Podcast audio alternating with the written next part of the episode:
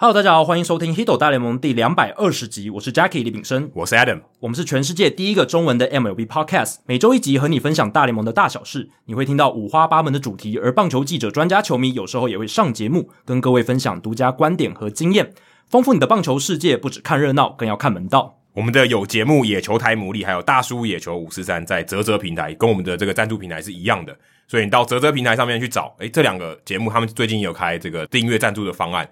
所以也欢迎大家，如果有余裕的话，也去多多支持他们。第一个礼拜他们两个节目的赞助人数，我稍微看一下，就是台姆利有超过三十个人，嗯、然后大叔野球五四三又超过二十个人，嗯、所以这样成绩也算不错。所以希望大家可以持续支持他们，把这个人数往上冲。好，接下来是念留言的时间。哇，这个香吉士又来留言了。他写说，疫情期间待在家的凉拌，疫情期间待在家里面，早上看比赛，下午做家事就听 Hito 大联盟。诶，那你没上班哦？哎，对，这个有一个盲点。他他其实是在我新竹的邻居，但我现在都没办法回去。他他其实新竹就离我家蛮近的。他应该是说在假日的时候吧？哦，应应该应该是对，或者是他可能同时可以工作哦，边做家事也可以边工作这样。因为基本上都固定先追水手队的比赛，所以其他球队和其他队的球员的状况和新闻就靠两位专业的主持人来补足，加上 Adam 和 Jackie 另外独立的节目、球场单元和故事分享，更让对这百年运动联盟深深着迷。谢谢两位四年多来的坚持，这真的很不简单。所以第二次五星推爆哦，所以这是十星推爆啊！也期待新赞助方案，苹果新用户香吉士哦。记得他之前还是跟人家借手机，因为他是 Android 用户。对，他好像之前是用三星的手机。如果我在他脸书上面分享没有看错的话，那他现在已经加入这个苹果阵营了，所以他可以直接在上面再留一次言。哦，所以香吉士是一种水果，苹果也是一种水果，好好相处一下。好，接下来是鼻音弟弟哦，这其实是我在美国认识的朋友，是 Jordan 的这个。应该算徒弟吧？哦，还是同派的？我不知道他们这个师徒关系，还是他们是同辈的。所以也是 ball hawk，就是哎，对对对，也也是在球场猎球的这个专家。对，对，Jordan 可能会说 Jordan 是他自称他自己他的师傅啊，反正他们是同派的这样子。嗯哼，他就写到五星吹捧评论来了，当了常年的潜水员，终于有机会留言了。两百一十八集的时候讨论到今年无安打球场，听到游骑兵的主场 Global Life Park，想说这应该是旧主场的比赛吗？再重听一次哦，非常认真，应该是已经烂了很久却盖的新球场 Globe Life Field 哦，所以是哎，对啊，我现在到底有点搞不清楚，所以 Globe Life Field 是新的球场。对，对我们那时候讲错了，因可能讲太快，所以是 Global Life Park，它名字都一样，真的很难记。我到现在你我每次都还要再确认一下，到底是 Field 还是 Park？对啊，这个改名其实没改的没有意义，你就就就新的 Global Life Park，就像 Yankee Stadium，它还是搬家，它它的确也是搬在隔壁，它就叫。Yankee Stadium，大家或者 Busch Stadium，对，它也在隔壁嘛，大家还是用它原名。因为你改后面那个字没有什么意义啊，你改前面我都还可以接受。哦，你换一个赞助商或什么的，而且 Life Field 超难念的啊，对，真心难念。Life Field 你很难念，你很你两个 F 很难念在一起，所以他哦很仔细听 Park 跟 Field，他非常仔细听。感谢 Adam 让我有机会留言哦，卖个破绽给你，让你机会留言。期待新推出的赞助方案，谢谢鼻音弟弟。这个绝对不是我们铺梗，然后让大家去找这个瑕疵，绝对不是。接下来一则留言写到丙生我表哥，所以你有表弟。其实我有表弟没错，但是他不看大联盟哦，不看大联盟，所以他搞不好最近疫情在家开始看，或者他想念你的声音开始听你的 podcast。那应该不是，应该因因为呢，呃，这个炳生我表哥，我觉得他应该是用那个我们节目的一个梗啦，哦、就是三育国小李敬廷他表哥庄信燕的这个梗，我们常常在社团玩的这个梗，这样子。哦还是你跟他，他是你的前女友，是他现任女友，他是你表哥？嗯、呃，应该也不是。对，一般一般我人会这样讲嘛？表哥表弟？没有没有，应该不是。他也说我是 Furray 啊 b u r p e m e r 那个 Fur。他的留言是蛮喜欢讨论的议题面向，像讨论宾士哥那一集 Mercedes 啊那一段真的不错。哦，应该我们是讲哪一段？潜规则吧？潜规则啊，然后我还要讲他这个全垒打好像有讲的。哦，对对对，对应该有讲。但是丙生表哥的数据解读能力真的很有问题，我这很直接，可不可以请表哥去学习一下统计？接下来这个真的蛮令人困惑的哦，不要只用物理的方法思考统计数字呢？问号，相信会讲出更精确、更有趣的结论。呃，其实我自己真的是没有统计学的背景啦，所以这一点我真的承认。那但是呢，我认为我在我节目上面讲的东西，其实我都是。不一定是我原创的思考，我有时候是参佐国外的一些媒体他们的讲法或者一些分析这样子。那我自己觉得是我还算严谨啦，我不会说随便就是空穴来风，然后就是去做一些推论什么的。我自己也是会想要提供大家比较正确的资讯跟一些解读，但我必须承认，统计我真的没学过，所以。如果大家真的有觉得，诶，我讲的地方可能有些数据的解读错了，或者是哪些地方讲的不对了，嗯，或是这种分析方式有瑕疵，诶，可以提出来嘛？那我们也希望，其实我们之前在节目里面常常提到，大家可以给我们指教。嗯，像刚刚鼻音弟弟就给我们指教，对对对对，这个也很好。这个当然，这个所谓的念法、念音，那那都是小瑕疵什么的。但是如果我们真的在讨论过程中有一些是我们逻辑上搞错了，或者是数据分析有错的，诶，大家其实也可以。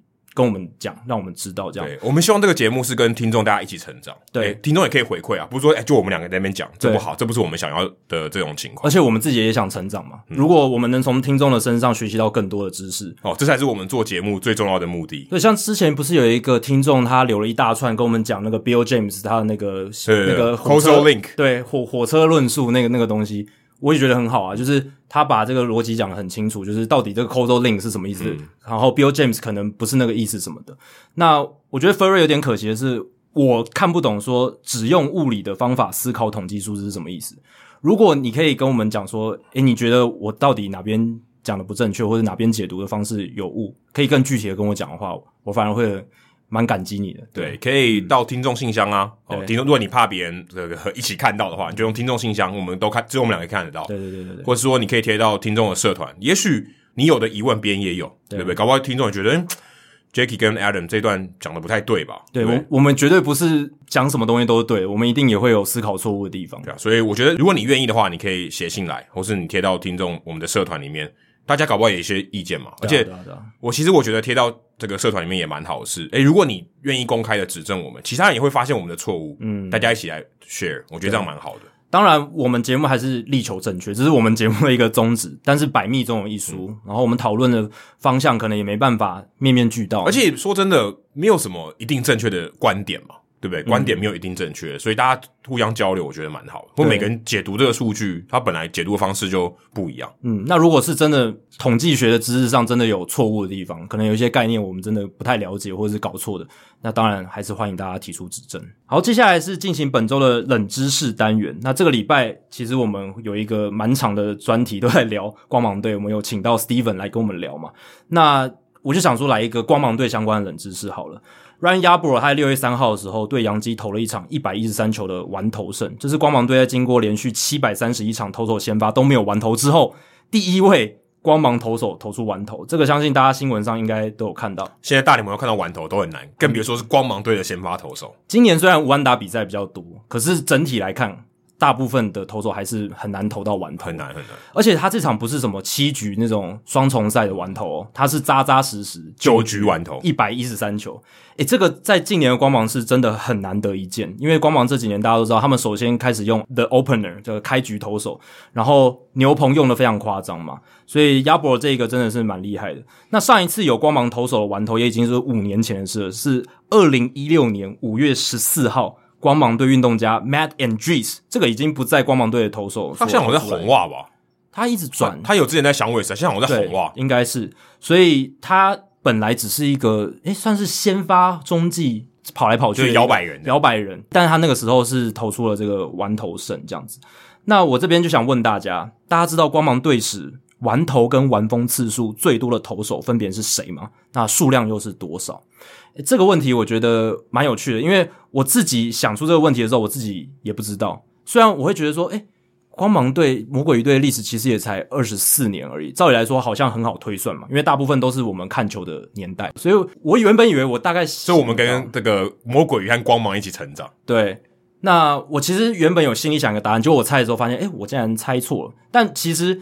我觉得这一题应该除了我们这一周的来宾 Steven 他可以猜得到以外，我相信应该蛮多听众都可以猜得到的。真的假的？嗯，你你有什么想法吗？现在？嗯，我可以，如果二分法，我印象是以前的，比较早期的，嗯、就是不是现代这个 近五六年很难啦，或近十年可能都很难，因为近五年就只有 Matt Andriese 跟 Ryan Yarbrough 投出完投。啊、哦，对，Andriese 在红袜队，现在就是在红袜队嘛，对啊。呃，如果我要猜，我会猜什么 Victor Zambrano 这种。OK，呃，Victor Zambrano，哦，这个或是 Kyle Kazmir，Casimir，Casimir 就跟他互换的嘛。对，我觉得 Casimir 应该是什么玩风最多，然后 Zambrano 应该是什么玩头最多。然后光芒队史上还有像 Matt Garza，诶，也是一个哦对，蛮耐投的一个投手哦。然后像 David Price，他是实力很强嘛。那个时候精华年其实蛮多都在光芒。被你一讲好像蛮多。对，其实蛮多的，对不对？然后还有 Chris Archer，其实有一阵子也有几年也都是很耐投，两。你这是说最多嘛？对不对？最多，对，最多玩投跟玩风，然后数量大概是多少这样子？所以。大家可以想一下，嗯，我猜是魔鬼鱼时期的啦。你觉得应该是有重叠到魔鬼鱼时期的投手，或者是完全都在魔鬼鱼时期？就是呃，有一他一定有待过，他一定有穿过魔鬼鱼球队的衣服。我不知道他有延伸多少，但我猜应该是就是魔鬼鱼时期那一段。OK，这个是蛮合理的猜测。那大家也可以稍微想一下。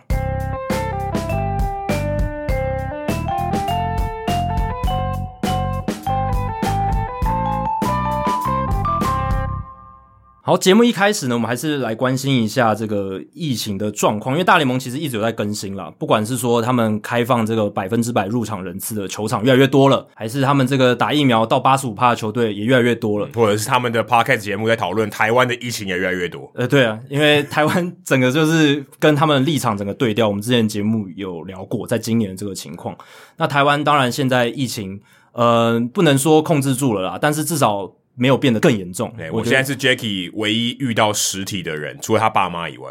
诶，真的诶，我这个他哥，还有你哥嘛？还有我哥。对，嗯、我这整个礼拜就是只有来录音出门而已，其他完全没有出门。而且我们这个也不算群聚嘛，我们是两个人而已。对，我们是工作需求，而且我们真的都是接触人，就这样子而已。对对对，对，让我们就是再回到这个大联盟这一块，就是他们其实。对于这个打疫苗这件事情，他们也算蛮重视，而且他们用尽了各种方法。那像他们最近在六月初就有一个新闻稿就出来，他就说他们要进行一个促打疫苗的活动。大家可以想说，就是他是一个鼓励大家啦，对，鼓励大家，就是类似促销，但其实他是要希望大家多打疫苗这样子。因为他们的这个阶段已经跟我们不太一样了，我们现在是在比较紧急医护啊，会去接触到病患的这些人，或是。社会上比较这个固定要工作的这些人去打疫苗，对，像我们这种就排在最后面嘛。但他们现在已经普及到就是一般年轻人的这种程度，所以这个活动对他们来讲是时间点是有这个必要的。没错，他们是想要提高那个尚未接种疫苗的民众他们的接种率了，因为有些人可能还是觉得啊没那个必要，但是。以公卫的角度来讲，如果大家都能接种的话，是最安全的一个情况。那这个新闻稿里面就有写说，这个三十支球队在六月份都会举办至少一场的这种促打疫苗的活动。那尚未接种疫苗民众，如果在这个促打活动里面接种的话，就可以获得一张免费的票。那至于这张免费的票是什么时候比赛，或者是什么时候的下个球季或下下个球季的比赛什么的，球队可以自己决定。诶哦，那光芒队应该可以送蛮多的，因为他们 球场也坐不满嘛。对啊，他们可以送的票应该很多，所以。有一些球队可能红袜队反而比较难送，对不对？因为他因为他有些，就你想，如果今天他没可以送的票，代表没有卖出嘛，嗯，这逻辑应该是这样嘛，对不对？嗯、那如果卖出越多，他能送的票就越少，对啊，所以红袜队可能比较难送，可能要到明年，明年对啊，对或是呃，可能一场比赛的这个名额就很少，对。所以这个三十支球队是可以依据自己的情况去做这个送票的安排，这样。那其实疫情期间，大联盟球场就已经常常被拿来做这个民众接种疫苗的场地了。主要原因就是因为它场地大嘛，球场的场地大，而且大部分又是在户外的一个环境，而且可以停车，方便。对，对啊，大家来就停车嘛，然后大家这个社交距离维持好，然后在外面排队，户外排队打疫苗这样子。那大联盟球队其实已经执行了超过一百万剂疫苗的这个接种，其实很多诶、欸。哇，一百万剂很多诶、欸。大联盟这个机构，这一个职业联盟，他们帮忙接种了一百多万剂的疫苗，欸、快已经快要追上得分了 啊！对啊，对啊，我们上一集有聊到两百万分的得分嘛？那他们接种了一百万剂的这个疫苗。那从去年球季开始，其实大联盟跟他们球队也已经合作提供超过了一百五十万次的这个 PCR 的这个核酸筛检的检验，这样子提供给学校啦、青年组织、慈善组织或者是什么一般社会大众，他们进行新冠肺炎的病毒的筛检。所以我是觉得啦，诶，这个等我们疫苗也开始打，或者是其实现在这个状态。台湾搞不好也可以把这些球场拿来当做一个可以让民众做筛检或者打疫苗的地方。对，而且台湾有一个更好的地方是，因为美国很多球场是可能是私有的，尤其是私有的，嗯、或是他可能就是不想要开放，因为他是，就像我我今天开公司，我干嘛办公室给你打？我私人企业，这还是我的东西。对，可是台湾的球场都是这个公有的，所以其实更容易，而且场地。可我觉得最大问题还是交通，台湾的这个交通在球场的方面没有这么友善。对，尤其是我们现在不鼓励大家做大众运输，尽、啊、量能减少大众运输就减少。你在新庄棒球场说真的很难停车，很难，这是真的。这个也不是我们这边靠腰，但真的就不是，真的就不太适合。但有些球场可能还是可以，像这个桃园的青浦那边、哦，其实它那个停车的场地算够，也还行，洲际的停车的场地也算不错。所以如果政府有考虑说之后扩大，然后希望有一个更好的场地。其实球场真的是一个可以考虑的方向。不过台湾现在目前，诶这样讲讲这样讲什么医疗政策、公卫政策，台湾比较偏向是在诊所打了，因为台湾诊所密度比较高。美国相较起来，哦，你要在在方圆两公里内要找到诊所很难。台湾牙医诊所比 Seven Eleven 还多，对，对就是它相对起来是容易接种的多。对，便利性上，只是说。因为从工位角度来看的话，打疫苗希望还是在一个户外的场地会比较安全，所以这个是可以稍微权衡。当然，台湾有这个诊所多的优势，但是如果能够分散一下，诶，让大家有不同的选择，也许也还不错。这样对啊，诶，搞不好霹雳或是这不是有 T One 吗？最近不是新的新兴的联盟篮球联盟来尬一下，说看这个我们都来送票。对啊，来打疫苗我就送票，你可以二选一也不错。我们刚刚提到的这个大联盟送票活动，中华之棒也可以来嘛，对不对？当然是等我们之后对也要解封，对，对解封，而且疫苗打的这个普普及度够高之后，如果还有比如说百分之二三十趴人还没打的时候，诶，这个时候就可以用类似的方式来促打。嗯，对，只是不晓得这个票吸引人的程度到哪里了。我觉得应该还是有吸引力啦，应该还是有吧。诶，有些什么州还是郡，他们是用。乐透诶，就是你可以抽啊，对对对，乐透也有，乐透也有。那这个就是等于直接兑换，对，一张门票这样。我觉得比起这两个，我个人会想要我直接拿到免费票，这我保证说我可以至少看一场比赛。哦、但是乐透就可能就落空，对、哦、我自己会想要球票，对吧？就是你到手比较保险，对，比较有那种实际的感觉哈，就已经有了那个东西，而且你还可以选的话也不错。如果你是当地的话啊，可是你不能选，你不能选对战的对手。如果你今天什么在，呃、嗯，也许谈帕湾光芒队打啊，你得到一张光芒队的票。可是你不能选，你要看哪一场的对手。对，因为我们刚刚讲的是球队，他可以去安排说到底是哪一场，他们可以之后再决定。哦、但台湾搞不好有不同的做法嘛，可以有新的创意之类的。对，我觉得这个很好。如果政府可以跟这个中华之邦或是霹雳个 T One 合作，我觉得蛮好的。我觉得这个不管是大联盟，还有未来可能中华之邦会做类似的事情的话，这都凸显出其实职业运动联盟它。不只是娱乐的角色，嗯、或者是赚钱而已，是有影响力的。对，他是在社会公益的角度上，他可以做出一些贡献的。不管是心灵的调剂，或者是工位上可以促进大家多打疫苗，这都是好事一桩。嗯，可是不晓得球季要到什么时候才会开打了、嗯、哦。这个，或者说，嗯，也许闭门的比赛，但是大家还希望可以到现场。球员相信一定也是希望球迷可以到现场。对啊，我自己因为这两年比较常在看中华职棒，去年因为工作关系一定要看，我自己也变成一个。蛮热血的中华职棒球迷，这阵子没有中华职棒比赛，我是蛮失落的。呃，六点半不知道干嘛？对，六点半到八点半、九点半这段时间其实蛮空虚的。我可以听《Hito 大联盟》。哎，对，可以把它补起来，但我们自己没办法。你可以再，你可以再重听一次。我们可以听其他的节目啊，大叔野球五四三或者野球台牡蛎，但是就是还有直棒三国志，直棒三国志，对对，所以就是希望大家可以就是透过不同的方式来弥补自己这个棒球上面的内容需求。那刚刚说到直棒三国志，我们接下来就是要访问直棒三国志的。主持人 Steven，为什么呢？因为这个礼拜我们要聊光芒队啦，因为光芒队呃从五月份开始真的是锐不可挡，真的是锐不可挡。从本来光芒万丈，对啊，因为他在四月份的时候其实有一阵子打得很糟糕的战绩，好像第三、第四名吧，对，我在美东，嗯，而且甚至有一段我记得好像战绩比这个精英队还糟嘛。嗯然后我们那时候都觉得啊，这个光芒队会不会呃，今年这个因为他们阵容在季前看起来其实没有像像杨基蓝鸟那么出色，会不会今年就是跌了一个大跤？而且说真的，光芒的这个新闻版面真的非常少。相相对比较弱势一点的，他们说 nice play 为什么？其实很少看到光芒的东西，因为他们没，即便他们是一支强队，对，你说他今天跟道奇队战绩都很好，嗯，可道奇队的版面就是比他多非常多，因为他们就媒体市场小，所以他们媒体单位少，就基本上就是 Tampa Bay Times。可是我觉得他们就是个人的表现也没有突出到哇，居然可以变成一个 highlight 或什么的，好像也没有到这种程度，就没有那种。带太大的明星哦，就是那种超超大明星，媒体的这个效应没有那么好。但我觉得就是因为真正一直跟着这支球队的媒体就是少，只有 Tampa Bay Times 吧，然后可能一个大联盟官网的记者。嗯、那你说道奇队、哦、洛杉矶时报，然后一大堆地方报、欸、电视台都会报道嘛？可是照理来说，关注美东的人应该比较多。是啊，对，如果以这个地理位置来讲，因为美东的人在西区比赛的时候都睡了嘛。嗯，但至少美东的比赛应该相对比较多关注，但光芒队是比较比较例外一点。但是你就觉得光芒队的版面好少。嗯，即便可能看到说哦，他们好几连胜，可能就只看到这个数字了。然后，哎，到底中间发生什么事你也不知道。对，但我必须炫耀一下，我其实季前我就是。我看好光芒队嘛，哦、我那时候就已经说，现在才六月而已，对太早了吧？对，还是有点早。但让让我小小炫耀一下，因为四月份其实我的推测预测看起来很很蠢，但是现在看起来，诶，就好像比较变得聪明一点。但其实真的棒球季就是要打长久才看得出来一支球队的实力了。那到底为什么光芒队会变得这么强，战绩突飞猛进？这个我们就请这个光芒队的专家 Steven 来为我们解答。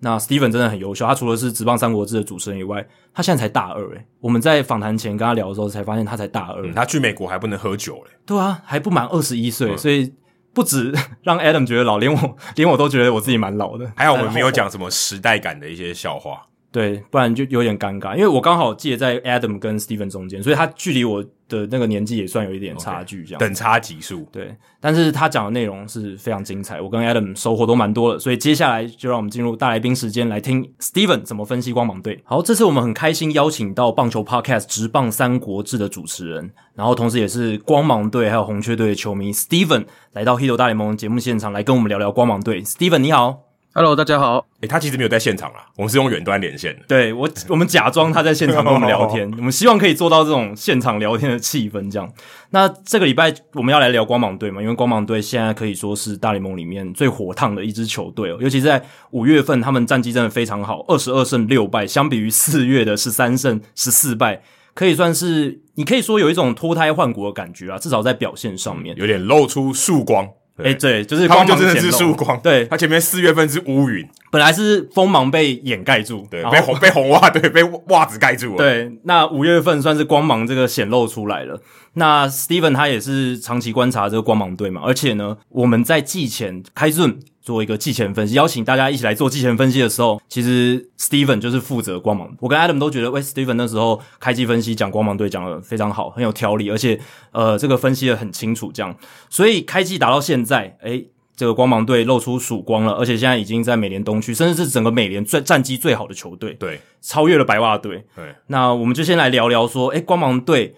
这一阵子到底改变出现在哪里？Steven，你怎么看？好，我觉得如果要从光芒队在这一波连胜里面最大的 X 因子呢，就可以从打击方来说。因为其实光芒的投手跟守备这一块一直以来都是相当稳定，尤其是牛棚啊，还有外野的防守这一些。所以我认为说，在这一段期间可以取得这么好的成绩，那就跟打击是绝对有相当正比例的关联性的。尤其看到一个数据，就是在光芒这一波连胜前，总共打了三。三十八场的比赛，然后在后面的十九场比赛，他们的打击率是只有一成九五，这是当时大联盟最低的。然后上垒率两成七六，跟长打率只有三成二二，也都是全联盟倒数第二名的。所以在这一波连胜之前，我们可以看到的是整队的打击状况是维持的相当的糟的。那所以会有这一波的变化，主要是从他们的整体的全垒打跟得分产量出现的一个变化。尤其是从全队，其实到目前为止，全队的打击率也只有两成二九，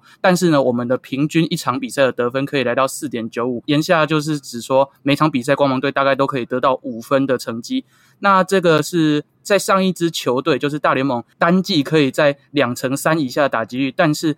场均得分可以这么高的，已经是到上古年代，已经是一八七四年的布鲁克林大西洋俱乐部了。那在这之前呢，也只有光芒队可以超越光芒。哦，那已经不是棒球了，根本已经是好久以前的事情。呃，对，所以就是那已经不算是现代棒球的一个规范了。那其实光芒队会有这样的原因呢，主要就是他们的打极端，就像上次的 Hito 大联盟的节目有讲到的，每一队都会有不同类型、不同特色的球员。那光芒队就像是没有。没有一个 Warriors 在，就是没有一个人可以带领的整队，用他一己之力来为球队打出好成绩。他们是必须要靠全部的人共同贡献的。像是到目前为止，光芒队的先发打区里面，还是有四个人的打击率是不到两成的。那这就要体现到光芒的另外一块，就是他们的 Three True Outcomes 这个所谓的三存数据。那光芒队目前的 Three True Outcomes 呢是高于四十趴的。那假设到季末会是历史上唯一一队整队的。Three true outcomes 是高于四十趴的。那为什么会会会说完完整的赛季？主要原因就是因为已经有一支球队达成整季打完的 Three true outcomes 是在四十趴以上，就是去年在缩短赛季光芒自己达成的四十一点二趴。那这个呢，我们还可以看到，在今年为什么他们能维持这么高的 three true outcomes 几率，就是因为呢，他们的目前的保送在全联盟是排行第三名的，仅落后给道奇跟太空人。那这个呢，还有一个就是他们的得分量竟然也是第三名，也是落后给上述的两支球队。不过呢，他们的打击率目前是全联盟倒数第八名的。那还有一个可以特别去观察的，就是他们的全队的三振量也是全联盟最高的六百二十五次，这足足比第二名的太空人多出了将近五十次之多。那从以上来看呢，就可以发现说，诶，他们打击这么低，为什么得分量可以这么高？主要原因当然就是不外乎他们的建队方针就是用这种全垒打取胜的方式，一棒定江山。如果说全垒打，大家也会觉得，诶，光芒队的全垒打也不算特别多啊。像是在美联来说的话，双城队、蓝鸟、运动家，甚至于红袜的全垒打都比光芒还多。那为什么光芒可以在用全垒打取胜的状况之下得到这么多的分数呢？主要原因就是他们的垒上有人的的机会非常的大，这就是跟刚才所说的，呃，光芒队整队的保送量相当多，有非常大的关联性。像是目前为止，光芒队打出了七十支的全垒打，那这七十支的全垒打里面有三十九支是发生在垒上有人的时候，那这跟其他队来比就产出了相当大的一个差别性的。那从整个打线来看呢，其实在这个连胜的期间，队上的主炮 Austin Meadows 其实打的是相当的不错。目前为止，他虽然只有七支的全垒打，但是两成九三的打击率在队上是排行第二名的。另外六成五二的长打率也是相当的惊人。那在这里呢，我们还可以看到一个比较特别的，就是 Mike Zunino，我觉得他就是一个代表光芒典型的打者，因为他到目前为止虽然只有两成零三的打击率，但是他已经打出了十二发的全垒打。而且根据上个礼拜大联盟的一些新闻报道，是看得出这十二支全垒打每一支都是毋庸置疑，绝对会是大号的那种全垒打。从这我们就可以看得出来，光芒队就像是 Zunino 这样，它是一个光芒的缩影，基本上就是一个在用挥大棒的方式，然后来决定比赛胜负的。那不过呢，这里面呢也有一些隐忧，我觉得这一些可以提到，等一下节目后面的时候再来说到。OK，所以呃，你刚有提到，就是光芒这个打击的大爆发是一个很大的关键。那他们其实在这中间有做一个改变，就是他们做了一个交易案。我们上集有提到，就是 Willy Adames 的那个交易案。那你觉得这个交易案对于光芒队的阵容，还有他们对对他们战力有什么样的影响？而且居然是在连胜的时候把 Adamus 把你的主战游击手给交易掉，嗯，这很少见哦，这太太应该有点老板吃错药感觉哦，不合常理啦。对，对啊，正常情况下游击手应该是很很重要的核心嘛，结果你在连胜的时候居然把它换掉，嗯。呃，我觉得这一块的话呢，就是说，如果说是光芒队会不会不会在连胜的时候把主力游击手交易掉这一块，我觉得是相当大的可能性了。毕竟光芒在随时哪一个时刻都是有可能交易掉主力球员的，所以这一点我个人也是觉得不会到那么的压抑，但是还是会觉得非常的可惜。毕竟 Willy Adames 算是在这几年来讲光芒队最稳定的游击手。那当然上个礼拜的节目也有提到嘛，他在打击端的。贡献是非常的糟糕的，尤其是他在主场的时候，打击能力更是非常的糟。那他在这几年以来呢，其实他的打击率也大概只有两成五四，那尤其今年不到两成的打击率。那虽然说他的守备是相当好的，尤其是在这个布阵之下，让他的整个守备的强化还有整个效率是非常的高，但是。这一块呢，其实我觉得光芒队一直以来都已经有后备人手，不管是在大联盟的广度，还是说在小联盟的深度，随时都有这种守备好的球员可以上来顶替。那不过还是有一块非常可惜，就是像上礼拜也有讲到各种类型的球员嘛。那我觉得 Willy Adams 在近几年的光芒队就像是火星塞一样的这种角色。其实我对他的个人的印象没有，只是说最深的不是那个前年在对上太空人队。Jose Altuve 要跑回本垒的时候转传的那一次，我个人对他的印象比较多是在每次球队队友有得分或者美记的时候，Willy Adames 就会从休息室冲出来，然后非常的兴奋，就像一个球队领袖那种非常激动的球员一样。那尤其是在这光芒队一直以来都没有一个非常稳定的游击手的状况嘛，像是从上一次打入世界大赛的时候是 Jason Bartlett 在，然后之后不管是在之前下，还有像是 Julio Lugo，这是魔鬼鱼时期，然后之后呢，其实这十年来，不管是 Eliot Johnson，还是曾经的选秀状元 Tim Beckham，还是守备型的 Yuniel Escobar，还是曾曾经只待过一年的 Asdrubal Cabrera，都没有办法长期的留在光芒队的游击。那 Willy Adames 算是这三四年以来，真的是非常稳定的出赛跟存在。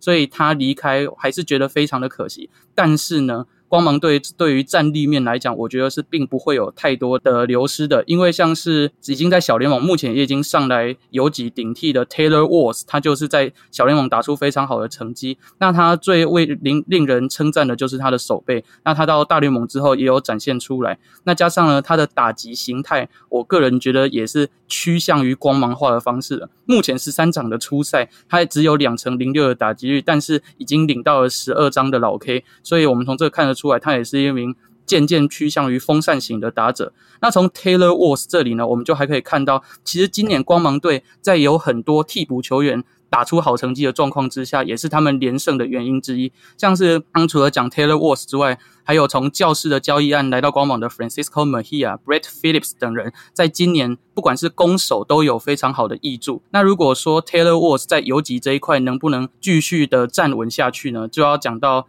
在小联盟目前来讲，还有 Vidal Bruhan 跟 Wander Franco 两名超级新秀，也正在准备伺机的来到大联盟。那他们的在小联盟德罕公牛的成绩呢？目前 Vidal Bruhan 是更加优异的，目前有七轰三成零七的打击率，还有十二次的盗垒成功。所以我认为呢，在明星赛后，说不定 Bruhan 就会来到大联盟。OK，这样听起来的话，光芒队的小联盟的深度也很够，所以 Adames 走好像没什么影响，对，好像没差，就不痛不痒。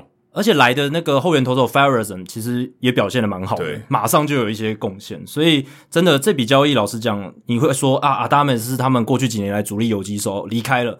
但其实真的影响不是那么大，搞不好还增加了。而且 Adames 到感觉到了酿酒人以后还是很开心诶，你看他还是全垒打以后还是这个队友全垒打还是冲出来然后把他帽子摘掉，气氛大师。对，还是还感觉也蛮蛮蛮不错的。酿酒人应该也是蛮看上这一点的。而且 Adames 他离开了他一直打不好的纯品康拉球场，哦、搞不好这对他来讲整个生涯来看是一个好处。那再来一点，我觉得光芒还有一个很重要的就是他们的防守。你如果去看 Baseball Savant 上面的 Outs Above Average 这个进阶的防守数据。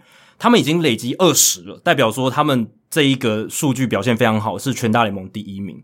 所以，Steven，你是不是也认为防守是光芒队能在这一波战绩里面拉出来红盘的一个关键？防守这一块要讲的话，可能要又要提到前几年来讲，因为如果我们像来到二零一九年的时候，其实当时的打线里面有很多球员是在二零二零年瞬间就不续约的了。那当然，当时的状况是还是一个季后赛冲击非常高的球队，一支新兴球队。那为什么要放掉这么多的新秀球员？呃，的主力球员，像是当时候就是像是 Tommy FAM。Avisaio Garcia、Travis d'Arnaud、Jesus Argida 这些炮手都没有留。那我觉得跟今年相比，像是今年的阵容跟去年来比，只少了 Hunter Renfroe 嘛。那我觉得这可能就是除了薪资跟逢高卖出的这些光芒式的作风之外，主要呢就是光芒队是在寻求防守价值更高这一块的。那像是我们去年的打线到今年来讲，因为可能都是防守价值对光芒队而言是非常高的，因此呢。光芒也决定把他们继续的都留在队上来做一个贡献，像是今年来讲，我们的外野防守还有内野防守都在大联盟整体来说都是首屈一指的。像是外野的防守，目前来讲已经省下了为球队省下了十三分的失分，那这是全联盟最佳的。那内野呢也省下十六分，这也是全联盟第二好的。光芒队的外野也是唯一一队在处理高飞球还有平飞球方面，这制造出局数都是全联盟前五名的。那当然呢，大家可能都会印象中以为，如果我们先说外野的话，可能大家都想说啊，光芒队啊，外野中外野有个天险叫 Kevin Kiermaier 在那里嘛，所以可能因为他，所以帮整支球队的防守加分很多。但是其实呢，你摊开今年我们的先发名单来看，其实 Kevin Kiermaier 他因为受到受伤的影响，所以他其实出赛数没有到很高。当然，他对这个防守的失分而言呢，他还是有非常好的贡献的。不过今年最大的外野的守备贡献还是在 Manuel Margot 上面。Manuel Margot 他在飞球判断这一块呢，是在去年跟今年都是全联盟最顶尖的前六名。那另外呢，他像是他在左右外野也各有像是 Brett Phillips 还有 Randy Arozarena 这两位新秀，他们也都有非常好的表现。那当然，Brett Phillips 他可能手背方面他的判断还没有到非常的好。不过呢，他因为他的范围非常的广，而且速度快，所以我们可以看到他在各项数据来说，他可以 cover 到的范围是非常大的。那 Randy Arozarena 可能守备技巧没有比前面两者还要好，但是呢，他因为在印象中可以看到他有非常多美技的演出，因此他对于整个防守的贡献价值也是相当的高的。尤其我们看到在出局制造值 OAA 这一个项目呢，其实 Manuel Margot 他目前五分是全联盟最高的，所以我们可以看得出来，整个外野光芒队的 OAA 是十六分，远远比第二名太空人队的八分还要高出两倍。所以从这我们可以看得出来，你只要把球打到光芒队的外野，基本上是有去无回了。那还有一个重点呢，就是我们可以刚前面讲到的关于 Manuel Margot、Brett Phillips、Randy Arozarena，乃至于目前大部分时间在打打指定打击的 Austin Meadows，其实他的手背也很好。那在这样的状况之下，我们就可以看到 Kevin Kiermaier 其实对于光芒队而言，并不是有那么高的存在性的，所以我觉得相当有可能。当然，我自己是不想看到下半季乃至于明年 Kevin Kiermaier 都有可能变成交易筹码。而且，如果说他是交易筹码的话，其实小联盟也在外野这方面也已经有人可以上来顶替了，像是在去年转去游骑兵队的 Nate Lowe，他的弟弟 Josh Low 目前在。光芒队的三 A 也是守中外野的，那他的守备范围也是相当的好。加上我们刚前面讲到的，Vidal Bruhan 也是可以除除了二游之外，外野也都是可以守备。因此，在这样外野守备人才济济的状况之下，Kevin Kiermaier 非常有可能被割爱。那当然，我们刚前面讲的都是关于外野的防守。那再如果说到内野的话呢，其实光芒队的内野他们的一些数据看起来并不是在全联盟最顶尖的，大概就是优于平均值一些的一些球员选手，像是 Young Diaz，还有已经交易掉的 Willy Adames，乃至于像是崔志万跟 Joey Window 他们的守备虽然有部分的数据看不出来他们的贡献值，但是我们从出局制造者还是可以看得出来，Young DDS 他在一垒的时候守备的 OAA 指数是全联盟第三名的。然后其他的话呢，目前虽然都只有在整体的内野只有第十一名，但是呢，光芒队为什么还是可以用守备来制造优势？主要原因就是他们可以利用非常大规模的守备布阵移防来取得最佳的优势，像我们就非常看到，像是 Brandon Lowe 可能他就会在二垒的位置自己接到球之后，要踩二垒垒包，然后再传一垒，自己完成双杀这种大范围的跑动。那还有像是球，那就那么刚好的打进去 Brandon Lowe 在二垒非常后面的防区。那加上呢，还有像是 Yandy Diaz 跟崔志万这两名球员，虽然呢他们在一三垒的守备范围并不是那么的大，但是我们可以看到他们都接球都相当的稳定。尤其崔志万，我们真的没有想到他可以在一垒完成那么多一字马的接球跟玩慢投的接球。哎、欸，不过崔志万现在受伤哎、欸。他不知道什么时候还会回来哦。目前新闻来看的话，相信只放在十天的伤病名单，应该很快就会回来。OK，所以不是太大的伤势。那刚才 Steven 有提到这个 Kiermaier 下半季有可能。被交易，或者是下个球季有可能被交易。那说到交易，也算是光芒队的一个强项了。不要跟光芒队做交易，因为交易完之后被交易到你那队的，好像都会出一些问题。对，就是感觉蛮亏的。对，因为这个最经典的案例就是 Blake Snell 嘛，Snell 被交易到教士队之后，其实今年的表现并不是很理想。当然最，最最近一场投出五安打哦。对，最近一场先发他表现的非常好，可是整季来看，其实他前面是投的蛮跌跌撞撞的。诶，相反过来看。光芒队在送走了 Blake Snell 之后，还有 Charlie Morton，还有 Charlie Morton，然后今年补进了 Rich Hill，然后还有像 Collin McHugh 这些来吃下这些离队球员的局数，结果看起来。诶，光芒队的战力好像是不减反增，在投手这一块。那 Steven，你是怎么看光芒队的这个 Blake Snell 的交易操作？还有现在看起来他们的投手战力？当然呢，你放走 Blake Snell 跟 Charlie Morton，基本上你直观来讲，一定是对整整个球队，不论是实力而言，还是心度而言，都是很大的伤害。但是这又是不得不反映光芒的整体建队方针，就是你在顾及现在冲击季后赛的同时，你也要为未来的阵容还有整个薪资空间来做一个准备。那当然呢，这就是光芒队他们厉害的地方了。像是 Blake Snell 走了之后，那交易过来的包裹像是我们刚刚前面有讲到的 Francisco Mejia 打出成绩。再来有一点就是 Louis Patino，他其实在去年教士队就已经开箱过了，但是他今年到了光芒队而言，他又做了更多的上升，像是他目前为止他的防御率还有 FIP 值都是优于联盟平均的，加上他去年的保送是有十六点五 percent，这是相当的高的。他今年也下修来到了六点二 percent。那再来呢，就是他在投球的一些策略上面，可能是光芒队有给他一些教导，或者是给他一些参考的方针，让他去做一个改变。像是他的滑球的使用率已经从十七点五 percent 上升来到了三十点六。那这个可以体现得到就是，我们可以看到他的滑球的位移跟他的球速是有增加非常多的。那再来呢，就是他之前保送的情形，他要如何改善？其实他是用伸卡球。他的伸卡球的比率是从去年完全没有到今年上升到了十五趴，所以我们可以看到这也可以更加的去引诱打者来做出棒。再来就是像是他的放球点啊，还有在投手板的一些站位也都有改变。那当然，除了这个 Louis Patino 之外，当然另外一个非常重要的点就是 Rich Hill 了。尤其他在今年刚获得了单月的最佳投手，那这一块我觉得就可以像是我们前几年看到光芒队有三巨头，就是有老中青三代，像是 Charlie Morton，然后 Blake Snell 跟 Tyler Glasnow。我觉得今年呢，光芒队队内就刚好有三名球员可以。反映这三个人的状况，像是 Charlie Morton，他就是一名非常有经验的老将。那这个时候我们就找了 Rich Hill 来做一个替代。那 Blake Snell 呢，就是自己家里养成出来的王牌投手。那这个呢，今年来讲，Shan McClanahan 就有做出这样的贡献。他目前也是轮值里面非常稳定的存在。那再来呢，像是 Tyler Glasnow 就是用王牌投手的交易案获得。那像是 Louis Patino 也就是这样子来到光芒队，并且有机会发光发热。那今年的光芒队轮值，我们刚前面有说到，像是 Rich Hill。尤其 Rich Hill 这一位老将，他来到光芒队之后，今年的速球竟然都还有球速微幅增加的状况，加上他整个五月真的是投的太好了，零点七八的防防御率，而且在对上洋基队的时候，真的是投的非常的优异。那加上他的使用方式呢，我相信教练团也一定有自己的想法，像是他也有吃到六局八局的时候，不过呢，像是他近两次的出赛，六月一号跟六月六号。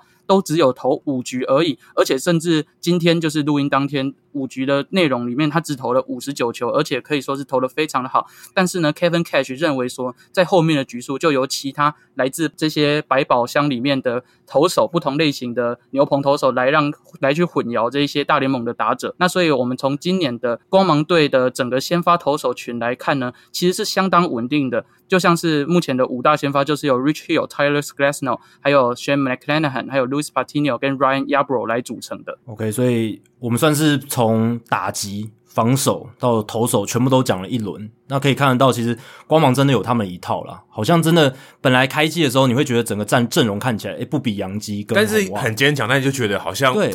没有那么亮点，对，明星球员变少了，嗯、然后有一些诶还加了一些老将，一些可能以前表现好像有一有一点衰退的，Michael Wacha、Rich Hill，你补这种感觉不是什么季后赛球队会增加的补强。对，Collin McHugh 也是去年完全没出赛，因为这个 COVID-19 的关系，你会觉得诶好像变数很多，可是他们弄进来的球员好像都变得很强，然后小联盟养成的球员上来也都马上有一些贡献。也就变成说，这个深度让他们可以，即便在开季的时候状况不是很好，马上在五月就立刻就调回来，所以真的是蛮蛮厉害的一支球队。那接下来快要到交易大限了嘛，而且想必光芒队一定是想要冲击季后赛，一定的，甚至可能已经季后赛已经半只脚在里面了。那你觉得有什么是诶可能未来会面对到隐忧，是想要在这个交易的时候做补强的吗？隐忧如果就顺着刚才讲投手这一块来。来继续说明的话，其实隐忧还是存在的。像是光芒的牛棚群，其实目前就已经出现相当多的伤兵潮了。那除了像是我们现在还稳定在整个牛棚顶端，像是 Ryan Thompson、Jeffrey Spring 他们都维持非常好的防御率。然后还有三位火球男，像是 Diego Castillo、Pete Fairbanks 跟 JP Fire r i s e n 之外呢，其实原本有相当多优秀的中继牛棚，目前都是躺在伤兵名单的，像是 Nick Anderson、Oliver Drake、Jalen Biggs。还有会投优福滑球的 Chaz Roe 等人，那当然还有一个好消息是 Ryan Sherriff 他准备要回到大联盟名单的。那从这一块我们就可以看得出来呢，光芒队他们是用一个训练每个人都成为能独当一面的终结者的方式来使用牛棚投手的。那这一方面来讲，当然是每个人都非常的强。那另外一方面来讲呢，就是每个人都有受伤的几率。所以呢，光芒其实我们可以看得出来，他下半季最必须要担心的事情就是牛棚再次出现大量的伤兵潮。那这一块呢，可能光芒队又会开启交易的方式，从其他队来搜寻这种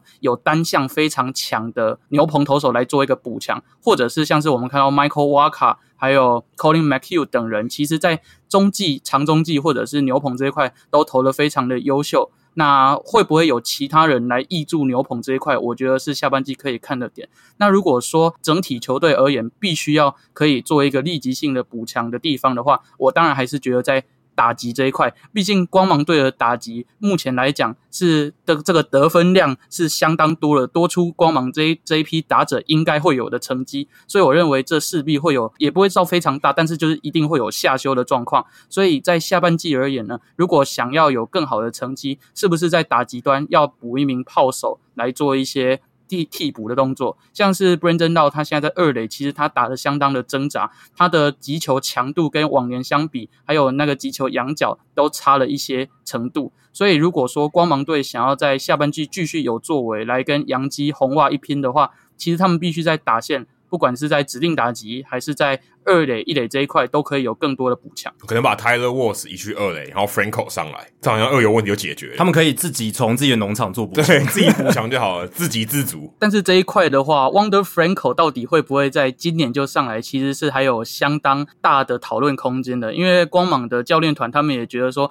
他们还想要再观察 Wonder Franco 久一点，因为他们想要看 Franco 他如果在面临到高层级的比赛的时候，他对于这种遇到的挫折还是失败，他会如如何去面对。或者是怎么去累积这些经验，所以我认为他今年非常有可能在最后的扩编名单的时候上来大联盟来做一个旅游之类的，但是会不会就今年就常驻在大联盟名单？我觉得应该还是可以再缓缓。那如果说是有从一个大物新秀上来的话，我比较认为是 Vidal b r u h a n 会上来，所以有可能靠 Vidal b r u h a n 也有可能去交易一个炮手。那当然牛棚这一块，刚刚 Steven 有提到，这个是光芒下半季可能要注意去补强深度的一个地方。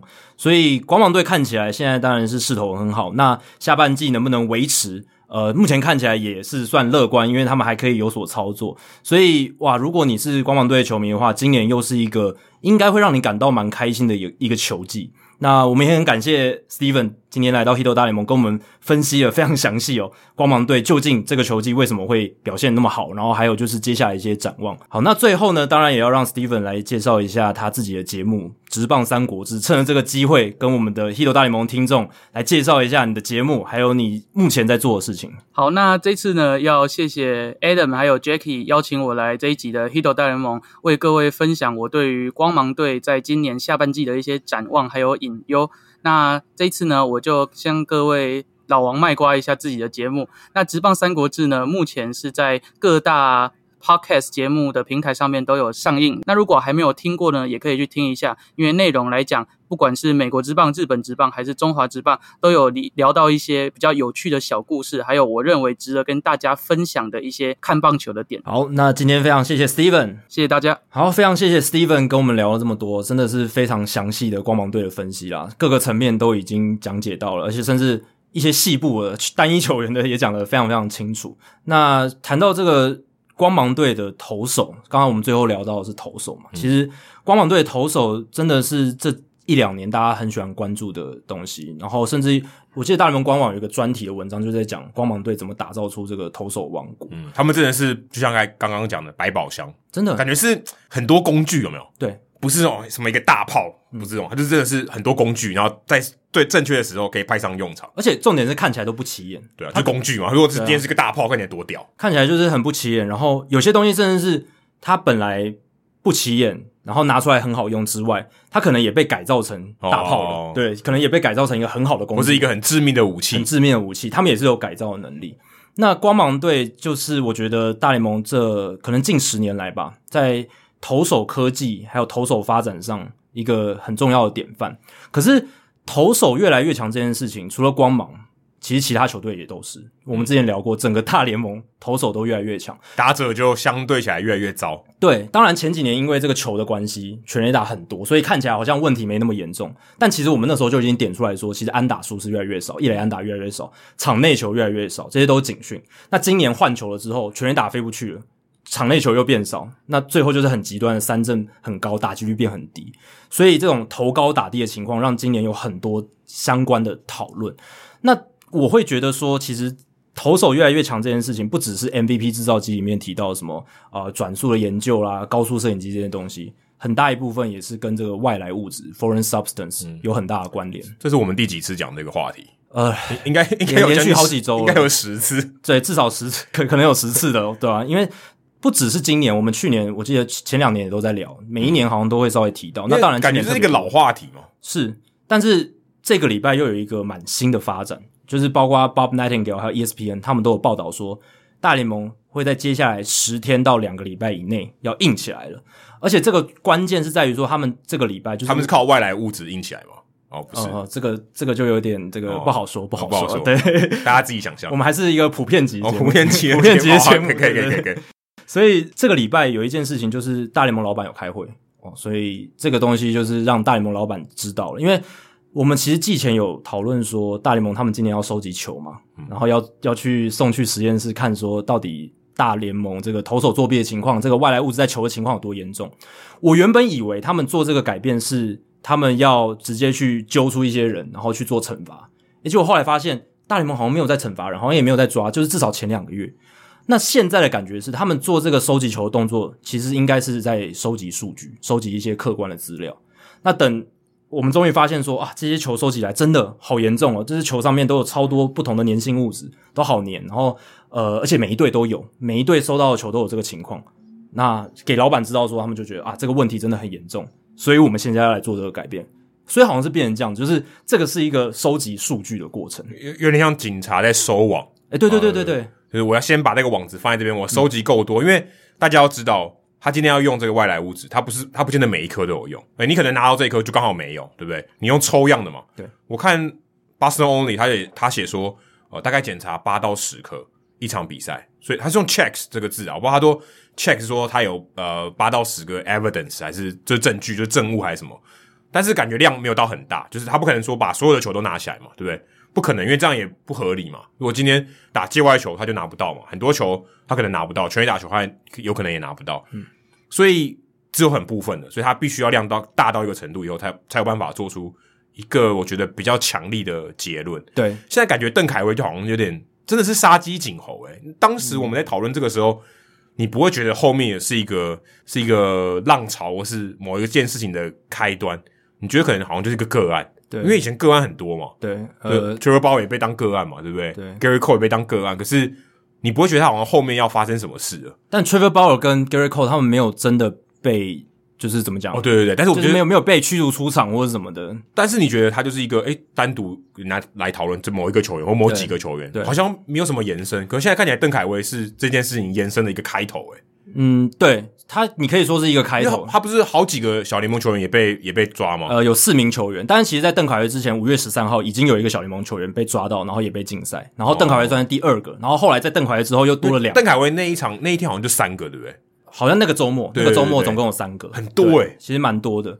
那我觉得大联盟会想要收集这些球，收集这些证据，是因为之前都是只有讨论。就是新闻媒体在捕风捉影说啊，是有什么匿名的球员说大联盟有百分之七八十的人都在用啊，Trevor Bauer 说百分之七八十的人都在用，然后有什么匿名的总管讲这些事情，但你没有实证，你很难去说服老板说，诶，这个这个是真的是个问题。但现在他们收集了两个多月，诶，在会议里面应该是有提出这些资料跟证据，那老板还有可能他们也觉得球员工会应该是会同意这件事，因为球员自己里面打者一定是反对这个外来物质嘛。其实有一部分的投手也很反对这件事，因为有些投手他们还是没有用外来物质的。通常这应该是比较差的球员哦。对，如果按照这样的逻辑来看，就是我如果用了，我还没有投出我的成绩，代表我蛮差的，所以我我可能没有用。我看到报道里面有跳出来发言反这件事情的人，就是 Richard Bleier，他就说、okay. 他他就有反他他自己没有用。他现在是在马林鱼，对不对？对，马林鱼，他就是一个很慢速的左投嘛，嗯、但是他其实诶解决左投左打的效率还不错。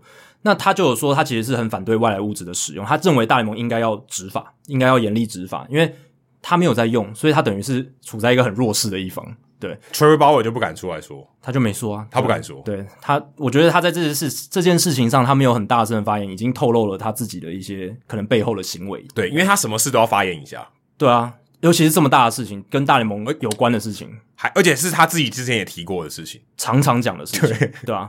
然后还有谁没发言？像达比修也没有发言。哦，达比修最近对那个影片疯传，其实哦，哎、欸，那个影片说真的，如果如果你没有听达比修有自己说的话，我真的百分百觉得就是有在摸。哎，那个影片就是他手直接去摸那个手套那个边边拇指下面那个地方那一块，那个太不正，谁会摸那个？而且他就是两根手指嘛，然后这样去摸两下，然后再再把球，然后就是拿起来这样子。对，因为那个位置很怪。今天不是说他擦汗或什么，嗯、对不对？他去摸一下，嗯、因为他如果说什么，呃，摸他的手，或者手拿套拿手套拿出来有手汗，对，擦一下屁股那边这样子也不是。对，那个就是很自然，对，那个很自然的动作。谁会摸手套的内侧？嗯，其实很多投手都在摸。如果你先说 哦，我拍手套那个 web 的，呃，就是那个掌心的地方，那 OK 嘛？好像大家在那边鼓掌的时候还拍那个嘛，那个 OK。他不是，他是摸那个侧那个大拇指那边，对，而且是用两根手指这样去磨两下的那种动作，就超级不自然的动作，就不是，就应该应该是说正常情况下一般人不会做的动作。可是现在大联盟越来越多投手在做这个这个动作，那这个就其实很明显，我们之前节目也聊过聊过了，就是很多投手都在做这件事情，嗯、因为像邓凯威他不就是手套被没收，他就是有可能在手套上。对啊、一般有些人像那个 Pineda，他不是。他抹在他抹在脖子上，然后有些人抹在什么手臂上、对前臂。之前 Will Smith 就是对啊，那这个东西你不可以把他前臂割下来嘛？但是手套的话就可以拿走。但其实这件事情就是大联盟没有抓很久了，在大联盟这个层级啊，上一次就是像 Will Smith 跟 Michael Pineda，嗯，你可以查到近十年有人用外来物质被抓到，而且被禁赛的，就这两个案例，其他真的很少。还有 Brian Matusz 这个以前在精英队的投手，就这几个而已。就是你 Google 搜寻好几页都是几个，所以大联盟其实真的没有对这件事情认真执法很久。那今年就是他们算是硬起来，虽然前两个月好像我们以为他们没有硬起来，但其实我现在回头看，他们真的是在收集这些数据，嗯、而且他们在小联盟算是开始要严厉执法的感觉。邓凯威就是一个杀鸡儆猴，对啊，他也不算说受害者啦，因为他是真的有犯错，因为他他是真真的、欸。可是我们现在到现在也不知道这到底是不是罪证确凿，诶。我们只知道他被怀疑，他证据也被拿走了，他被驱逐出场，他被禁赛了，所以应该是大那个真的就是对官官方认为是有的，对、哦、那个裁判那个当下一看到就是觉得有。当然，邓凯威我是觉得可能有些迹象可以看出来他是真的有在用吧，我也不知道这个，我只是揣测，因为邓凯威本季前两场出赛七点二局掉七分，然后防御八点二二，然后三振保送比是一比一，就是蛮不理想的。有在用，应该是控球会变好吧？对，我是说头两场出赛，结果后面三场出赛，哦、他的表现大幅进步，十二局只掉四分，防御率三，然后飙出二十三次三振，六次保送，从六次保送六次三振变成六次保送二十三次三振。当然，他投的局数是稍微就是比较多的，十二局对七点二局，可是这个三振的这个 K 九值的增加还是非常夸张，所以他是在短时间内大幅度的变动，而且。他对到的对手很多是重复的，在一个月里面，他的表现有天壤之别，这样很难不让对手去起疑。当然，这个不一定是真的原因，搞不好是邓海威真的控球变好。嗯，但是有时候你会让人觉得说，同一批对手，你在一个月内连打两次，照样投手会比较弱势啊。对，而且他的挥空率是大幅的增加，挥空率从百分之十三上升到百分之十九，很短时间的大幅增加，所以难免会让人有一点起疑，这样子。所以大联盟对于小联盟是有比较大的这个执法的余地嘛，因为他们可以直接竞赛，然后因为小联盟球员没有球员工会，所以就像刚刚 Adam 讲，我觉得邓凯威算是一个被杀鸡儆猴的对象，然后有四个小联盟球员都算是被杀鸡儆猴。那接下来大联盟如果就像 Buster Olney 或者是呃 Bob Nightingale 他们报道的，接下来十到十四天会硬起来的话，感觉有什么三三级警戒？对对对，对，对，对投手的三级警戒。对，这些松焦油或是粘性物质哦，放在家里。对，接下来可能小联盟会有人，还会有一些人被抓到被禁赛。而且我有去查一下，其实现在小联盟的三振率非常夸张。现在低阶一 A 跟高阶一 A 的这个平均三振率 K 九值是超过十一。大联盟现在是九嘛，大概九点二左右。九点二其实已经很很夸张了，已经很夸张了。我查小联盟才发现，层级越低，三振率越高。从 DJEA 开始，然后到一 A，呃，到二 A、三 A 这样慢慢递减，但是 DJEA 是最高最高的地方。呃，递减我觉得是很合理的，嗯，对，因为打者素质对打者数值越来越好。嗯，那可是十一十一真的太高，十一真的有点夸张。对啊，十一感觉投手已经这个占上风占太多了。我记得我们以前小时候可能。二十一世纪初，在看王建民他们比赛的时候，K 九值十一，那个是全联盟可能一季只有几个人，不到五个人，可能不到五个人，一只手应该数得完的。可能就是那种 Joey Zumaya 那种火球男才能。哦，你还把后援投手算进去哦？对啊，哦，我刚以为只有先发投手，先发投手根本几乎没有，几乎没有，几乎没有。九，如果你 K 九是九，已经很强了。对，那后援投手算进去，可能一季不到十个吧。对，这十一是非常夸张。但现在在低阶的小联盟是这样子的一个情况，所以我相信小联盟这个情况也非常严重。然后我看那个 SI 就是 Sports Illustrated，就是运动画刊，他们最近有一篇报道写的很详细，他有访问很多业内人，他就说其实这几年很多教练都会跟选手讲，诶，现在大家都在用这个外来物质，你不用的话，你就会被抛在后面哦。所以这个情况是真的存在的。没有，我从头到尾都一直相信都有啊。因为说真的，你抹什么东西，其实我之前去小联盟采访的时候，我看他们都会抹那个发热膏哦，嗯，就是为了要让热身比较快。哦，就是也是靠外来物质的热身，但是合法的哦，这合法的。嗯、可是发热膏也有也会有粘性啊，对，它留在你的这个前臂上，留在你的手臂上，你去摸这东西，你说它到底合规定还是不合规定？其实我觉得很模糊诶、欸。防晒乳也是啊，对啊，你不能阻止选手涂防晒乳吧？或者是防晒乳可能本身不够粘，你加了别的东西，通常都是直接加这个止滑粉嘛，对，止滑粉跟这些物质混在一起，它就有一定的粘性，对，所以他们可能可以调配出他们自己的这个配方，对。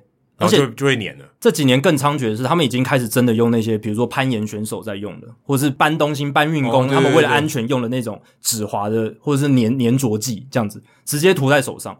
然后有人就说，大联盟收回来一些球啊，就是去把那个上面粘性的那个脏污涂掉之后，还把那个球皮都撕下来了，你就知道那个粘性有多强。欸，可是说真的，如果你拿到球，在大联盟拿到球，欸，我现在回想起来，有些球真的蛮就是黏黏的呢。嗯。当然有可能是打者那个松胶油也有，对，也有，因为打者那个是合法，就是它可以直滑的部分，它可能如果界外球，它可能打到它有涂到松胶油的部分，对，是有可能，对啊，所以这个这个也很难说是从哪里转移过来的。但如果是整颗球都是，那就有点怪，因为你说打者打到球可能投投手会把整颗球都弄成这样吗？真真的就是这样，就整颗球都是黑的啊。有有些人说他那个哦，对啊，有些拿到球脏很很很脏，可不知道那个脏从哪里，有可能是红土啦，有可能是红土，有些就黑黑的呢，嗯。就是整颗球不是土的颜色，是就黑黑的，很像 O C 那种黑黑的。嗯，我也不知道那从哪里来的，就可能会打到棒子，棒子那个漆掉下来的颜色也有可能。可是也不可能整整颗球嘛，对不对？呃，对，但它不是整颗球都黑黑的，就是有一大块是黑黑的，有一大块。但大联盟他们其实用球，他们会在使用之前会涂一层这个土嘛，嗯、那个河底的土。但是它那个目的就是也是防滑，但是它那个防滑的就基本防滑，对，基本防滑没有到很夸张。那其实也有一个讨论是说，诶，要不要？学习韩职跟日职，因为韩职跟日职他们的球本身就有一定的粘性，那这个就可以减少这个第一个第一个投手他失控爆头的一个风险就会减少，因为最主要要止滑的目的是这样子，那就等于是把那个土升级吧？对，就是用不同，它可能不是土，它可能是其他。哦，对对对，那我说就是把那个土的概念再升级一下，就它让它本来就是具安全性的一个用球，不会太滑。现在大联盟用球问题是很多投手觉得太滑，对，所以他们才要用用一些方法去。去涂抹这样，但当然后来变严重是大家为了提升转速，已经不是为了安全了，已经不是说我为了避免爆头，而是要为了增加转速这样。不过我觉得增加转速这件事情，它根本的原因就是因为你测得到转速。嗯，你如果测不到转速，其实你很难直接感觉。对啊，如果今天我告诉你说三千两百转变三千五百转，哇，你感觉到那个差异，你就觉得有差。对啊，如果你今天测量不出来那个差异，你可能觉得。嗯，好像没有差很多。而且以前在大家还不知道转速这个概念还没有很清晰的时候，你也不知道说你的球为什么会变犀利。因为现、现在这几年就是因为有高速摄影机加上这些转速的记录数据，你就知道说哦，它是跟转速有关系的。这颗球之所以位移会多了几寸，是因为它转速提高了的关系。所以大家更了解棒球之后，反而。可以开发出更多这个作弊的手段啊，或者你可以有效的量化作弊的结果。对对对，对，因为如果你今天你的作弊的结果你没办法承担，你一定通常作弊的结果一定是预测它有效嘛。嗯，但你会把那个风险跟效果拿来做个评估吗？嗯，啊，如果今天效果很差，你风险在那边都不变。那我今天风险不变，效果变大，那我我可有可能会冒险。对，而且它跟 PED 所谓那些类固醇不一样的是，你类固醇吃了，你可能身体会有一些副作用，嗯、基本上呃伤敌可能七十，伤己也三十，对，自损三三十这样子。但是外来物质不会，你就是用力的去洗手就好，可能可能是有时候手会脱皮还是怎么样，但那就还好嘛，基本上不会太影响你的内分泌什么东西。所以这对选手来讲是一个很好的一个妥协。Rich Hill 有没有保护他的水泡？哎、欸，对啊，对啊，有没有因为这个外来物质的关系？哎、欸，照理来讲，如果讲 Rich Hill，刚刚有提到嘛，他如果今天他都他都投曲球，照理讲他手指应该是比较容易破皮。之前他也常常水泡破皮嘛，不过他加了粘性物质，应该越来越这个摩擦越来越大，应该更容易破皮。这也让我想到，其实这几年不是有一些投手都有这个脱皮问题、水泡问题嘛？会不会也跟这个有关系？因为因为你涂完这个粘性物质之后，你要花很大的力气去把手洗洗干净，那其实。哦那个东西会让你的皮越来越薄吧？就是你如果一直洗的话，其实会会让你多少还是会让皮肤受损。因为打者的手跟投手的手不太一样，打者的手都很粗，它是一直摩擦，一直摩擦，长茧的。对，长茧就很粗很粗，你还要摸两层皮那种感觉。对对对。可是投手的话，相对比较比较细腻一点。对，然后当然还是有可能是缝线的关系，可能缝缝线太凸还是怎么样。可是搞不好也跟一直常常要洗手也 有关系，这就不知道。哎、欸，最近好像水泡的问题比较少、欸，哎。对，今年好像又变少，我也不知道。就是今年这个消息又变少。这样突然想起来，水泡问题好像比较少，诶，好像是前两年比较多，对啊。今年好像都是什么，就是直接拉伤或什么的，直接开刀的比较多，直接软组织受伤的情况比较多，这样子。嗯、那接下来就是要看大联盟他们要硬起来是要怎么个硬法啦。那这个报道里面就有写说。第一个可能是要求这个球队增加自律，这是最基本的啦。但是这个就是就跟三级警戒一样，对。但这个就是之前没做到啦。之前大联盟这个规则不，其实老实讲，大联盟那个规则一直摆在那边。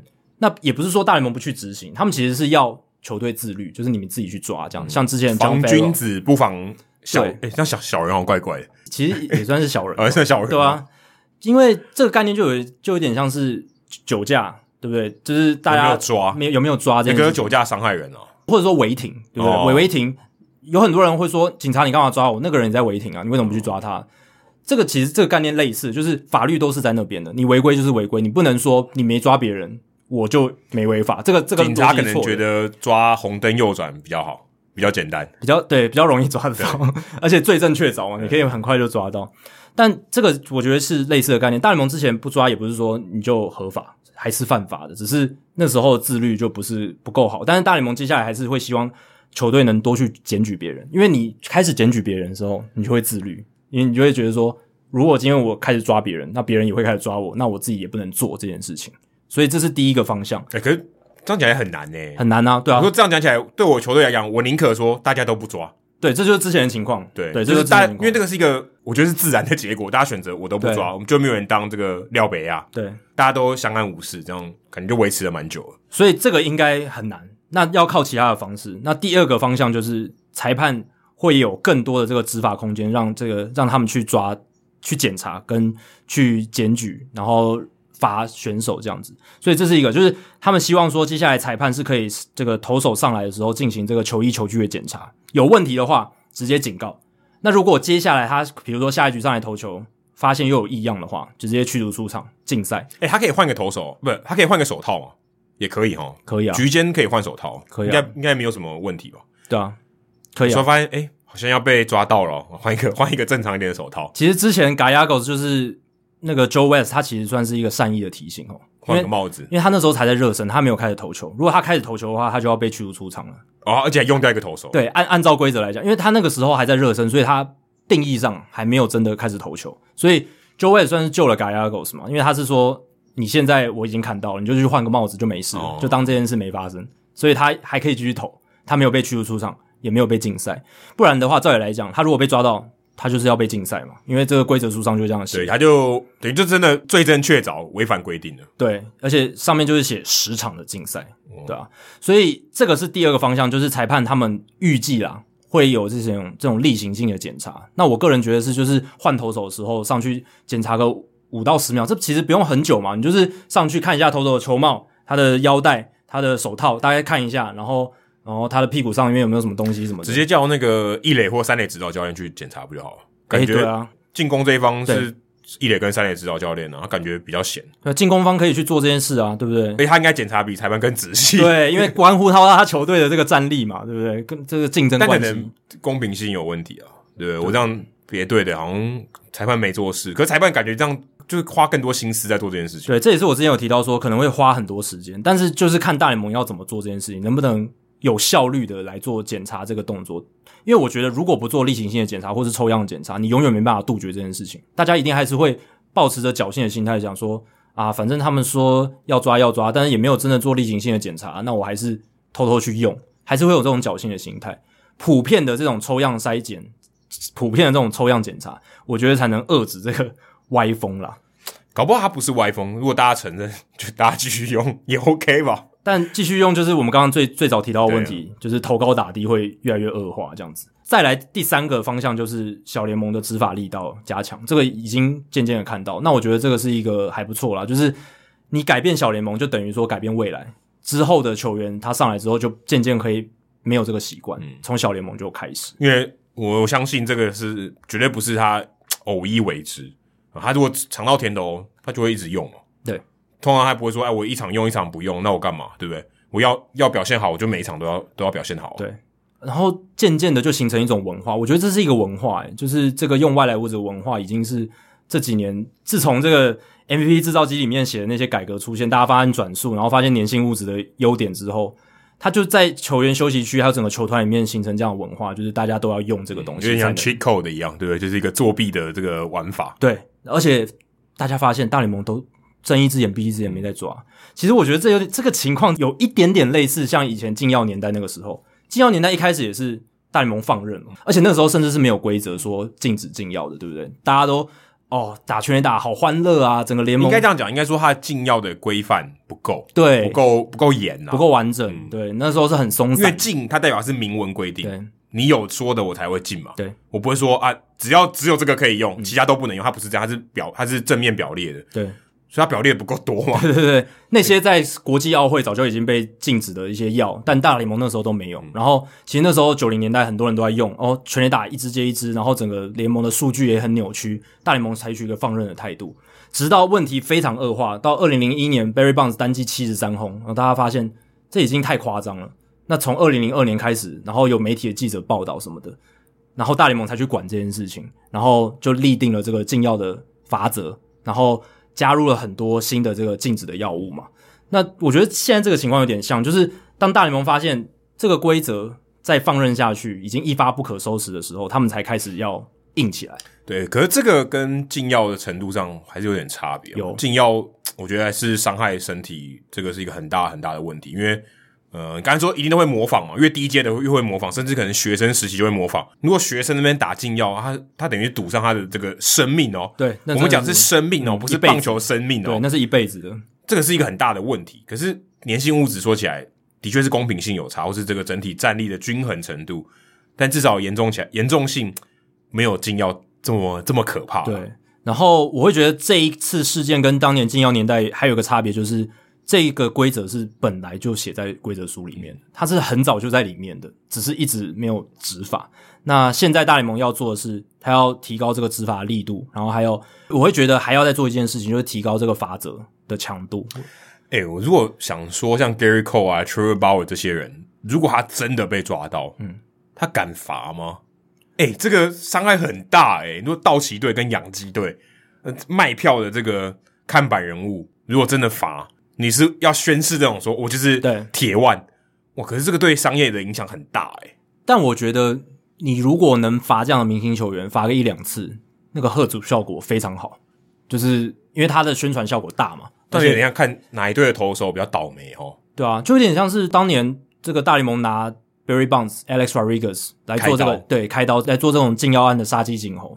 他虽然影响也蛮大的吧、嗯、，Barry Bonds 是这个大联盟的全垒打王，嗯、然后。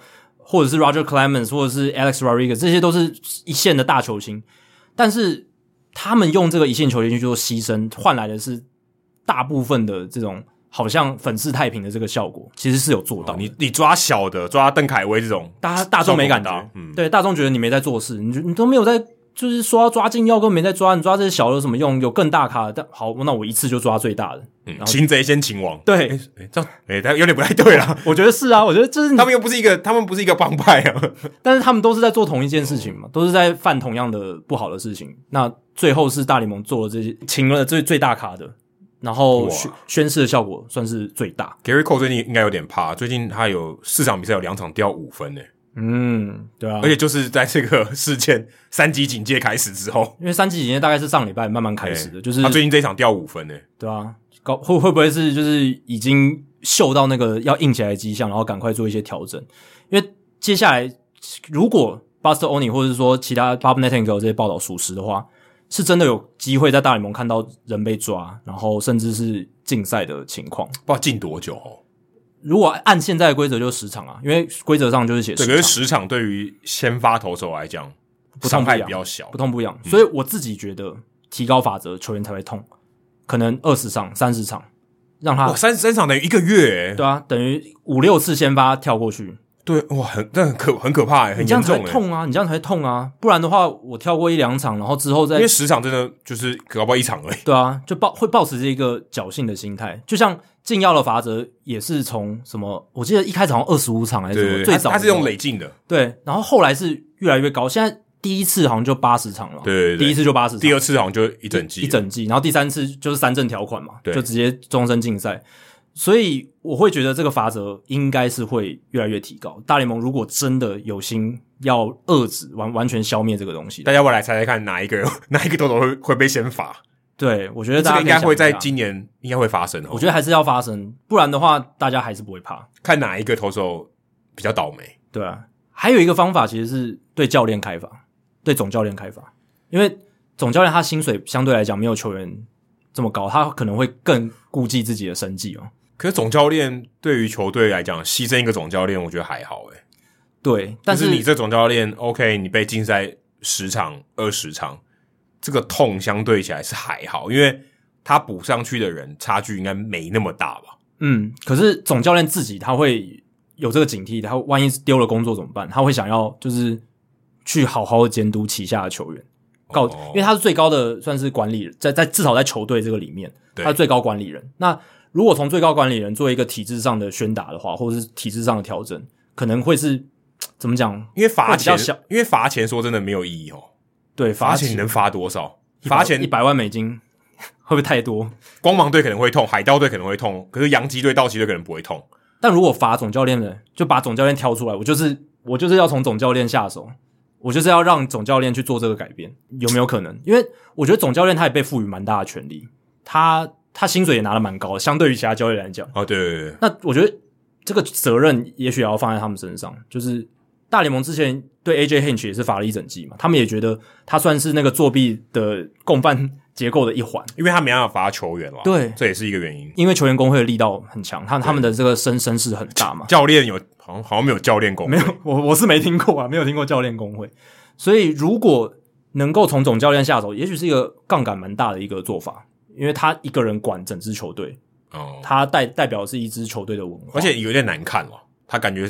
就面子挂不住，对对对对对，这也是他他的名字就会被 attach，就是附在这个哎、欸，你就没有管好这个情况上，对，因为新闻就会爆。因为你说虽然现在 AJ Hinch 连坐的感觉，对，因为你说像现在 AJ Hinch 跟 Alex Cora 虽然他们好像有点洗白，可是我是觉得以后提到他们两个人，一定还是会讲到太空人。可是你会觉得说，这不是他这个污点不是在他身上。嗯，只是他做不好，缺乏就是没有管理好，对管理、嗯、管理的能力或是这个权威性没那么高。他是他不是他个人犯的错，对他不是真的去要求员去做。诶，这样搞不好有些总教练他真的要要求球员去弄那些外来物质。好，就算他不是好了，但是他疏于管理，造成这样子的球这种风气，他应该也要负一点责任，对啊，我觉得这也是一个方法，这样也可以避免到说罚到球员就可以先把这个文化先切除掉，这也是一个做法。但还是罚投手啦，我觉得罚投手比较合理，最直接，嗯、对，最直接这样子。如果这个大联盟的这个做法有效的话，打者就会得利嘛，对不对？就是因为外来物质被遏制了，这个相对来讲，这个他们的三振率也许就不会那么高，投手的优势被削弱了，就会被削弱。所以接下来一个看点也是说，到底三振率会不会下降？但其实在这这个过程当中，就是从之前到现在。打者面临这些投手越来越强、外来物质越来越猖獗的一个情况，他们其实也不是说坐以待毙啊，他们是有在做调整的。没有一一定要调整，因为他们是被动的，他们一定要调整。对，当然我们现在看到整体数据是打击越来越低啊，然后全垒打也变少什么的。可是有时候真的不是打者自己能掌控那个大趋势，但是他们其实还是真有在做事情。像像这个礼拜，像 Mac Petriello 这个大联盟官网的记者，他就会写说，其实这几年来。打者越来越倾向攻击第一球，零好零坏的时候第一球，而且其实从数据上也很明显，不管是联盟平均的手球的出棒率，还是联盟平均手球就是好，他这个球在好球带内的这种出棒率，全部都都有增加。像二零零八年的时候，联盟平均的手球出棒率百分之二十六点六，那到今年已经升到百分之二十九点一，所以其实上升的幅度三大概接近三个百分点。那联盟平均的手球好球带内的出棒率。增加的也更明显哦，二零零八年是百分之三十八点七五，到今年是百分之四十三点四零，所以也是提升了将近五个百分点。所以手球进攻的这个比例提高，可以反映出大联盟这些打者他在面对更强的投手的时候，他做出了一个调试。应该就是说我让你投的球越少，你占的优势就越少。我觉得基本的逻辑是这样，没错。但是这个有点违背以前传统的这种想法，是说，诶，我今天让你多投几球，我占优势，我多看几球。你像 Chris Taylor 让你投十四球，对不对？我占优势。照理来讲应该是这样，因为我看得多，你也会累，而且你的用球数是一直累加上去的，你的这个里程数是越来越少的，对对，你能消耗的油就越来越越来越少。所以对于打者来讲，我多看一点球。我就算我三球被三振，也比我一球死好。因为我也渐渐开始摸透你的球路，诶，你的球大概尾径大概怎么样？你的变化球大概是这个位移幅度大概多少？基本上大联盟打者，他只要是可以先发的，他都有调试的这个技能，他一定会有办法调试的。你看，给他看个两次，给他看三次，他就有一定的把握可以掌握住这个球。所以照理来讲，应该是看越多，对打者越有利。而且。还记得吗？二十年前魔球刚开始的时候，其实不管是红袜还是运动家，他们都鼓励打者多看球。第一球等等，不要乱挥。那种最蠢的就是挥第一球的打者。我还记得那时候红袜队二零零三、二零零四那时候保送超多的，对，超多。那那时候有 Kevin Youkilis，Kevin Youkilis 一个人在那边刷数据。对，Ramirez，Manny Ramirez，、嗯、他也是很会选保送的球员。诶，结果现在的状况是什么？现在状况是投手强到说，你多看几颗球，马上就变良好零坏，你马上就要死了。你根本没有反应，你根本没有什么适应的机会。你如果看今年大联盟两好球之后打者的 OPS 是点四九三，这个数字在去年是点五二二，在前年是点五三三，在十年前呃二零一二年是点五一七，就基本上以前都是点五以上，今年直接下探到点四九三，所以现在的打者在两好球的时候几乎是毫无招架之力。就变成一个有点像投手在打击的一个状况。对，因为你呃，现在我觉得投手还有一个趋向，就是他们会想要三振对手。对，所以他会想办法调哦，我不给你打。一一般人家说我丢给你打，我假设两好球，不管两好一坏，两好两坏，我丢给你打，我即便没有三振，我还是可以有机会把你解决掉。嗯、可现在不是，我就让你打都打不到。对，我就尽量调，我就两好球以后，我就尽量调，我多用点球数没关系，牛棚可以扛上来。所以这个思维有点变化，所以导致现在打者如果今天哇。我有良好球，我根本没有球可以打了，我根本没有我我想要的球可以打，那我自然我的这个优势就变得很少。我今天在看 Jacob deGrom 先发的那场比赛，我就觉得哇，现在打者真的好可怜，尤其是对上 deGrom 的打者。deGrom 他现在的状态是，他不只是三振能力强，他是控球也非常的精准。我说的是 command，就是控制在好球在边边角角。他基本上前面可能就是先来有有时候啦，有时候他是 pitch backwards，就是先投变化球。两两颗九十三到呃九十一到九十三英里的滑球投在右打者外角低的位置，然后先抢到好球数，然后最后再一个 high fastball，嗯，一百零一英英里，这个打者完全没办法，或者是反过来，而且他的诉求就已经是武器了，也不是说丢给你俩抢好球数，对，就是你要挥，你有一定的几率挥不到。正常的投法好了，先丢直球，先 establish fastball，先投直球，哦，一百零一英里投在这个外角低或内角低，先抢到好球数。然后再来一颗九十三英里的滑球投在外角，嗯、这打者完全没有办法，因为他投出来都像直球，嗯、然后一颗很锐利的变化，而且还九十三英里，嗯、一一般投手的直球的速度，但他是异异类啦，就是他是最顶尖的，所以这个有点，他面对到他打者真的是太吃亏，他就是最目前最强的投手。但是好，就算一般的投手，现在很多投手的球速都九十五英里以上，他当然控球可能没有像 deGrom 那么强，嗯、但是。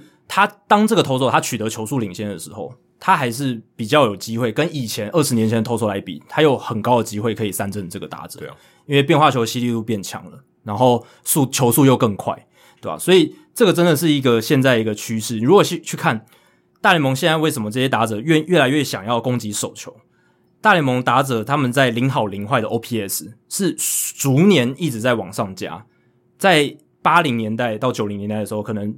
一九八八到一九九四年只有点七九二的 OPS，在零好零坏的时候，但是在二零一五到二零二一年，手球的 OPS 已经到点九四六。那这些数据，包括我刚刚讲的两好球之后的进攻数据，跟零好零坏的进攻数据，它这个差距越来越大的时候，你是打击教练，你一定会告诉打者，现在你看大家攻击手球的这个数据都比较好，然后两好球之后。几乎没有什么胜算，嗯，大家你就被动被三振了，或者你就挥不到你要你想挥的球，对，根本除非他失投，对，根本没有好的球可以做攻击，所以那你干脆就是尽量手球去做攻击这样子。那本季有一个很好的典范就是亚迪尔莫利娜嗯，大家会想说哇莫利娜今年怎么打得那么好啊？嗯，OPS 还 OPS Plus 还在一百以上。对，然后 OPS 点八以上嘛。那其实有一个关键就是他，他其实向来就是一个他不太会等太多球的打者，他其实一直以来都是一个蛮积极进攻的，嗯，相对起来比较积极。对，那今年可能他的状况可能是身体健康一点，可能不管怎么样状况好一点，他在这个手球进攻上又取得了一些更好的优势，所以打出蛮好的成绩。这个是我觉得。蛮有趣的一个案例啦。那在这样的情况下，其实大联盟打者在手球的进攻会越来越积极，但我会觉得说投手也会做调整啦。所以当他们看到这样的情况之后，会不会之后大家更强调手球要投变化球这件事情，也是一个可能的改变。可是变化球，我觉得困难的点是在于他抢到好球的几率比较低啊。对，呃，当然你有一颗可能很犀利的变化球，是你想要抢好球的时候都可以用。可是问题是没有这么多嘛，嗯，呃，你一定比直球相对起来控制性就比较差，所以你要把变化球抢到第一个好球数，你自己有一个风险存在，你可能丢不进嘛，或是你丢到位置差了一点，但直球你的这个风险相对比较低，你丢进去好球带的几率比较高，所以这个还是我觉得是一个天平的平衡在变诶。我我看到你刚才讲说，像亚迪莫利娜，他是在第一球的出棒率是第三名诶，嗯，很很积极哦，前两名我其实完全没有。任何概念诶，像 Corey Seager 跟 Louis Robert 是前两名。哦，Corey Seager 是很有名的手球攻击者，他、哦、真的吗？对，他就是很，我没有特别的印象诶，不知道大家听众有没有这个印象？这个我有印象，因为他之前的报道就是写说，就是有一些关于他的报道就是写说，他能打那么好的有一个关键就是他手球攻击率蛮高的，而且他把握度很好。当然，后来发现说投手也知道这一点了，因为慢慢大家都知道他手球攻击率很好，嗯，所以就慢慢的，我不给你打，对，我丢偏一点，看你要不要回，警戒，因为你可能回不到，对，而且警戒性会高一点，就说哦，他可能第一球的攻击的欲望很高，所以稍微的我要更小心一点，所以他能攻击到的手球的好球可能会变少。他是唯二超过百分之五十出棒率的人诶，嗯，在零好零坏的时候出棒，等于第一球就出棒了。Luis Robert，我觉得不太意外，因为他本来就是一个，可是我没有想到他们挥棒很积极的选手，前两名诶。对啦，就是因为很积极，可能百分之十，对不对？前百分之十，前百分之二十，嗯，他是前两名，而且只有他们两个人超过百分之五十，嗯，当然百分之五十说白了跟四十九差很少，可是那感觉就是不太一样，就是两次至少超过一次你会回，嗯，其实比例是非常高的。那当然，像这样的球员在这个年代。反而有一些优势了，因为我们刚刚讲，现在而且这两个球员还算是呃顶级，比较顶级的，至少 A 咖 B 咖，对，所以手球他们比较喜欢挥，然后在这个年代手球比较容易攻击的这个比例也比较高，所以诶他们打击成绩也都真的不错，而且我看榜单上像 Tim Anderson 也是一个、嗯、Tim Anderson 就是很成绩也不错，很多喜欢很喜欢挥棒的，可是也有反例，像 Willians Astudillo，他这个就比较他是更极端，他是什么球都打，然后。球来就打的那种，嗯、所以他打击技巧或者是这种击球掌握度没有很好的情况下，他就变成说长打没有那么多的一个高级球率的选手，这也不是太好。对，这也不是太好一个破坏性就差了。对，太太积极也不一定是一个好事。那我我原本预期说 Nick Magical 可能也会在上面，结果没有。Nick Magical 他是一个很极端 ball in play，就是他喜欢把球任何球都打进场内。他今年的这个保送率百分之四点五，三振率百分之八都很低。都非常低，那也是一个很极端的球员。诶，结果他好像没有特别的喜欢打第一球，第一球，对，但是他现在还是一个高于联盟平均的打者，因为他安打率还是够高，他的打击率还是够。对，那这种球员最怕就是你虽然把球都打进场内了，可是都打成滚地球，打不好，对，打不好，仰仰角不够理想，品质不好，对。Astudillo 就是这个问题，他的击球品质没有相相对来讲没那么好。那 Madrigal 还可以，还可以找到洞钻，然后他速度、嗯、我们要出墙没有关系，但我要把球打得强，然后安打就好。对，所以现在大家会想说，哦，好，手球攻击是一个点，那还有没有其他的突破的方式？那我觉得现在打者很少做的这种 high contact，可能会是一个比较不一样的突破口，因为 high contact 代表一件事情，就是不会被三振。对对，因为他有把球打进场内，代表结果一定不是三振。对，可是你也牺牲了说，你你要形成一个 high contact 打者，你有一点需要牺牲，就是你可能长打就没有那么好，这是一个要牺，因为就跟你玩电动强震打开一样啊，强震打开，你那瞄准的准心就变小了，对，你就容易挥空。嗯、对，这是很简单的一个道理。所以 Madrigal 他就不是一个长打好手，Astudillo 也不是。那这个又回到我觉得之前。我们一直讲说，现在打者为什么会一直挥大棒？因为挥大棒的效率比较好。嗯、但我挥我挥一棒或者我这个打席能产生的分数期望值，对，就是比我开没有开强阵还来得好。而且在这个年代，就是大家打击率都越来越低嘛，所以大家也不会诶没差，大家都很烂，OK 的。安打串联要得分真的好难哦，那我就直接靠全垒打得分嘛。哦，像张玉成今天也轰一个三分炮，三分炮，对，那这个就对球队很有贡献了嘛，对吧？但我会觉得一个联盟真的不能全部都是这种类型的打者。不然会很无聊。嗯，就像我们之前讲，就像你篮球那都没有禁区肉搏战，每个人都跟你很有效率的投三分，对，那会好看吗？一定不好看的，就很单调，干三分球大赛算了。刚才 Steven 也有讲啊，光芒队就是 three true outcome 很极端的一支球队嘛，摆九个 Zunino，三振多，保送多，然后场内球很少，这就是光芒队。那刚才你你有说光芒队就是，诶，好像没有什么很刺激的看点哦，好像没有什么就是会让人眼睛为之一亮的那种 highlight play。哎，好，搞不好就是因为这个原因，他们就是只有全垒打，然后没有什么其他的那种很令人兴奋的 play 的感觉，好，好，好像真的比较少，好像少一点，就是纯印象。因为 OAA 你刚讲过 OAA 很高嘛，对，但 OAA 不代表每季好看呢，对不对？对对对，可能是他站位太好了，嗯、或者他跑得很快，看起来很轻松，但他防守能力好，这是 OAA 可以 cover 到的，因为他制造了很多出局嘛，就是、他对对，他搞不好每季就不会出现的，对不对？对啊，这是相对的，对啊，所以就是这样。那光芒队。我觉得他们打击就有点这样子的一个情况，就是太多这种 three true outcome，就是呃三振保送全垒打的打者。那教师队的 Jake Cronenworth 他就是反着这个趋势，他有点类似 Madrigal，但他比 Madrigal 没那么极端，因为 Cronenworth 他的三振率是百分之十三点二，然后保送率百分之八，都比。呃，Madrigal 高了蛮多的百分点，但是它其实基本的概念是一样，它还是追求蛮高的击球率。嗯，它的击球率不管是整体击球率、好球带内的击球率，或者是追打的击球率，都高于联盟平均，而且高于联盟平均蛮蛮多的。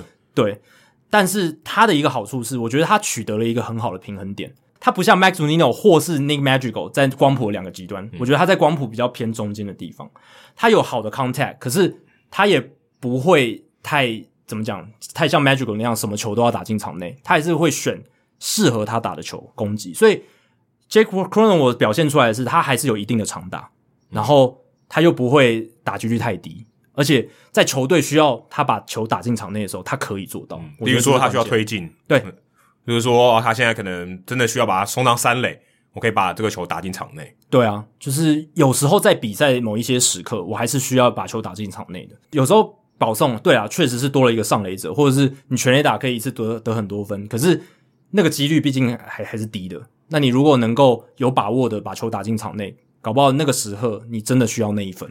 我看 Washington Post 里面写到，Cronenworth 以前是打冰球的，嗯，对，因为冰球真的很快啊，而且那个快到爆，真的很小。对，那个 puck 就是那个冰球的盘子，真的很小，所以他手眼协调能力是蛮好的。哎对。可是 Mookie Betts 没打冰球诶，Mookie Betts 手手眼协调能力也超好。他打的是保龄球，可保龄球没在动啊，保龄球是他自己丢出去的。对啊，但手眼协调都很好。我们刚刚讲这几个 Madrigal、嗯、Mookie Betts 或者是 Jake Cronenworth 这几个手眼协调都很好，而且场内球要多的基本条件就是手眼协调要好。嗯，对，这个并不是所有选手都能做得到。诶，他会不会是这个我们突破现在困境的一个重要人物？对，因为。他又是多守卫，现在又喜欢多守卫，他基本上内野所有都可以守。对，他游击也可以守，一垒还最近他比较常守一垒哦。那你这种这种打者，感觉是这个新时代里面另一个相对比较令人觉得兴奋的一种，可以说产物吗？而且他还守得很好，他的防守的进阶数据超漂亮，所以他真的是以防守的角度来讲，他是现在大联盟球队里面数一数二炙手可热。为什么他这么老才上大联盟？他之前是在光芒队的系统、他之前是跟 Hunter Renfroe 换的、嗯，对，应该是，我记得好像是哎、欸、Tommy Pham，应该是 Tommy Fan，他跟 Tommy Pham，然后把 Renfroe 换到光芒队，对对对对，所以那个时候也是这个光芒队他们、哦、没有这样突然讲通了，因为光芒队不喜欢他这种的，对不对？对，因为他就是反刚刚的 Zunino 那个逻辑嘛，对，因为那时候光芒队是得到 Renfroe 嘛，嗯，那 Renfroe 就是一个很 Zunino 的球员，就是一个三纯数据的球员，保送三振全垒打。诶，所以这样讲，确确确实哦，就诶，我我没有我我这个选手的评价，用我的标准来看，嗯，我不喜欢。所以现在看起来，光芒队在打击这一块的哲学，还是相信全垒打就是王道的这个方式。就像金州勇士投三分球，对，这不一定正确哦，因为有些球队也是击球率蛮高的。因为我觉得这个东西是有两种情况，像金州勇士三分球，大家也会学嘛。对，我三分越越练越准，这是有可能的。所以你的优势可能会慢慢不见，你的玩法变得跟我的玩法一样，你的优势不见了。嗯、再就是另外一边可能会抗衡啊，对不对？对我说我今天我可能就让你更打不到球，对不对？之类的，这个平衡的确是就是一个动态的，我说一一直往某一个地方去。对，但目前光芒队好像一直还是处在这个三纯数据的极端。嗯，那我会觉得，如果能像这一种 Jake Cronenworth 这一种，能向这个光谱中间靠近一点，好像比较精彩一点。对，精彩，而且又不至于太弱。太弱是说长打太少，像 Magical，你你也不能都是 Magical 嘛。你 Magical，你都 Magical 的话，你得分效率会很会很差哦，因为你要靠三支安打，你你可能才能得到一分。可是说真的，离题一下，Magical 最近有打出他该有的风格，诶对，而且真的对白袜队有蛮大的帮助，还是需要啊。但是你不能每一每一个都像他那样子嘛。你一一个打线里面有一个这样的球员，我觉得或是一到两个，因为你像他这种球员，像 David Fletcher 也是嘛。但是当、哦、Fletcher 今年打爆了，对我的意思就是。当他陷入低潮的时候，很惨。可是像这种球员很惨，比较难陷入低潮啊。如果按照我们传统的思维来讲，他应该是因为这种手眼协调能力，他应该是比较难陷入低潮的。但我觉得在这个选球比较不会陷入低潮。对，但我觉得在这个年代有一个变数是，现在手背实在太好，就是大家的布阵、选手的站位很优化，所以变成说你这种靠 contact 的球员，如果你真的太极端，都靠 contact，要穿出去的几率变低，变低了。对，所以。我就觉得 Cronenworth 这样子的平衡就很好，他还是会选保送，他还是有长打，但是他的 contact 还是优于平均。嗯，那如果你能兼顾这一些的话，可能是一个最好的一个调剂。Cronenworth 在 Twitter 上面还有一个账号是球迷帮他设的，就是他有没有挥棒落空。只要他没有挥棒落，他今天说他今天有没有挥棒落空，他就会有一个这个机器人发一个讯息说他今天有没有挥棒落空，没有。OK，所以就是一个观察这个，对，就是一个观察指标。像大谷翔平今天有没有打全垒打，是一个观察指标，有点类似这种概念。所以代表他手眼协调能力真的不错，或是他真的挥棒落空的几率很低。对，不然我干嘛观察？啊、我觉得一半一半没什么好观察的。对，所以如果这样的球员能够更多的话，就球队想要这个得分的角度，OK 还不错。就娱乐性、观赏性来讲，球迷的角度来讲，也是很不错的。算新生代的 Chris Taylor 吗？他可能比 Taylor 还更……但 Taylor 他是很，我觉得蛮偏三纯数据的，就是他、哦、他蛮他后他是算是羊角的信奉者嘛，他是对蛮追求飞球的，但他没有算很有 power 的打者吧？嗯，以他的身材，我觉得算是哦，以他的身材，对，我觉得算以他的体格来讲，我觉得算是一个蛮蛮 power 型的打者。OK，对，所以。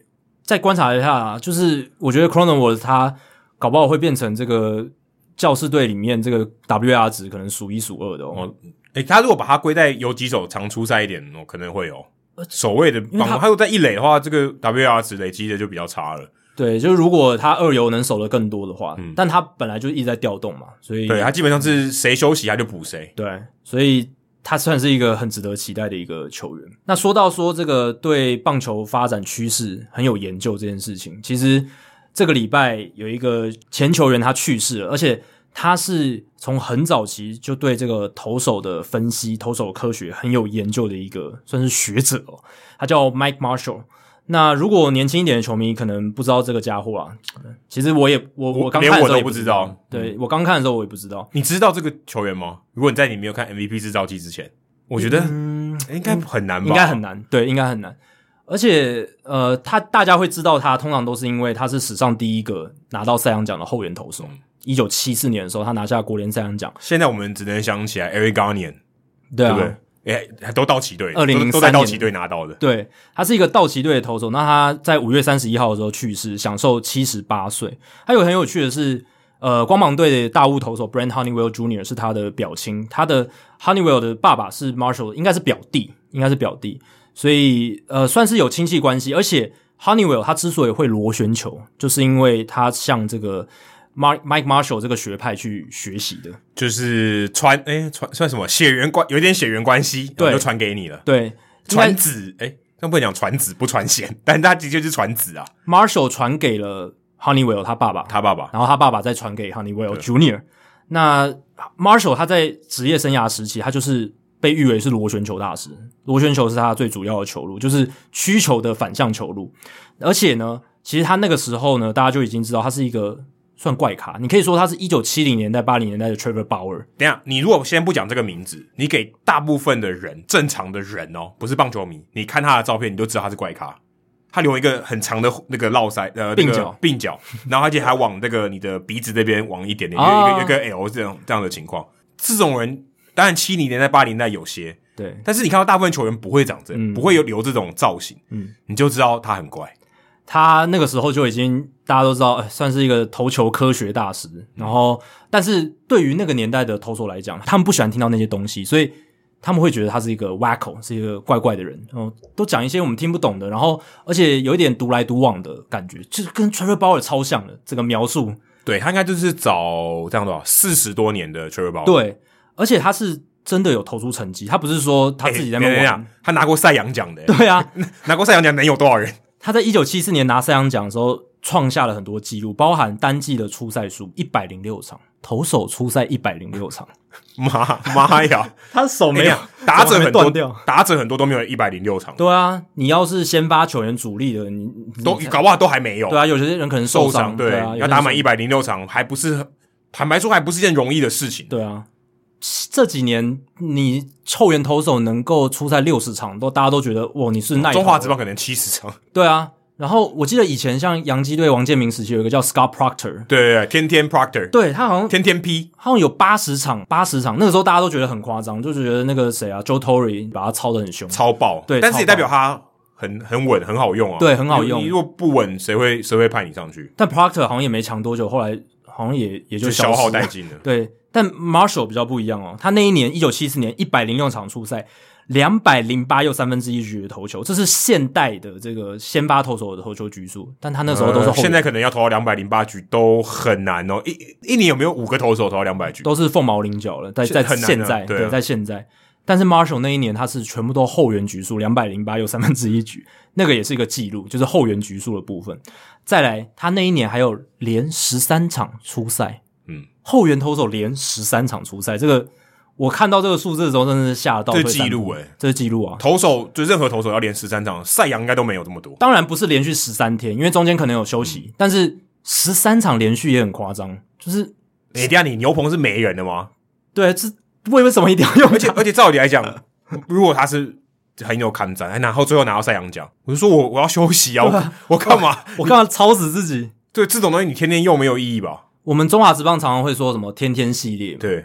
应该也没有人连十三场这么夸张吧？应该没有吧？哦，可是中华职棒相较起来休息天数比较久，礼拜一有休息，固定休息一天，对，然后可能中间又休息一天，所以相对起来难度比较低。可是美国职棒可能十三天可能只休一天，对，一到两天，对，不知道中华职棒有没有天天系列超过连续十三十三天可以去？应该应该不太可能，那应该就是十三天就是最后一场比赛了，对啊，这真的很难得一见。但是他十三场，所以他那个时候大家就觉得。他是一个非常耐操的投手，真的是橡皮手都不为过。真的是橡皮手。他一九七二到一九七四年连续三年，他的出赛数都是国联的第一名。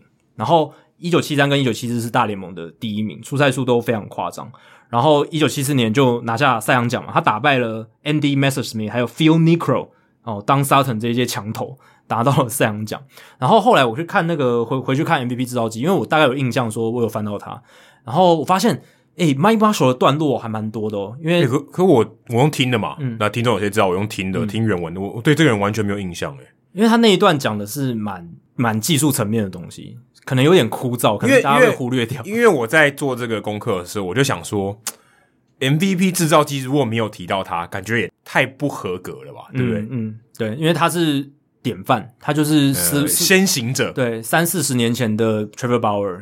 投球科学家，我记得，我觉得讲投球科学家，我觉得 understatement，嗯，人家是拿到博士学位的，对，他拥有人体运动学 kinesiology 的博士学位，而且我觉得最扯的是，他不是退休的时候拿的，他是休赛季的时候拿的，自己去进修拿的，超哎、欸，所以代表说，今天人家讲什么 J 博士没有，Marshall 他本人就是博士，站在投投手球上投球。那个 K 博士，他是一个恭维的词，对。但是 Marshall 这个是实实在在的博士，有博士学位的人站在投手球上投球，而且他后来就是他拿到博士学位以后，他有继续投投好几年呢。对，没错。你说周思齐拿到硕士，然后好像已经很高学位了。美国有一个博士在他日正当中的时候，在他生涯最高峰的时候，他拿了博士，对啊。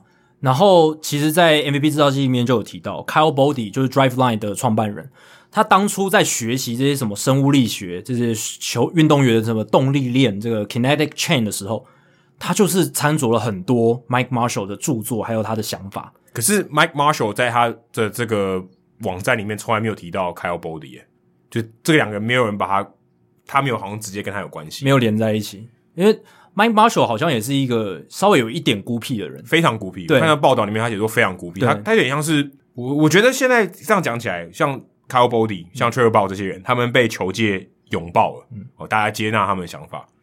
Mike Marshall 在那个时代他是被驱逐的，嗯。说你是什么邪门歪道？谁听你这些？对，而且我觉得可能跟他这些比较冷僻的一点个性，可能也有点关系。嗯、在推广上就会他很大，我觉得他没有想要推广。他说，我就弄一个网站，他的网站现在还在。对，他说他故事，但网站还还在。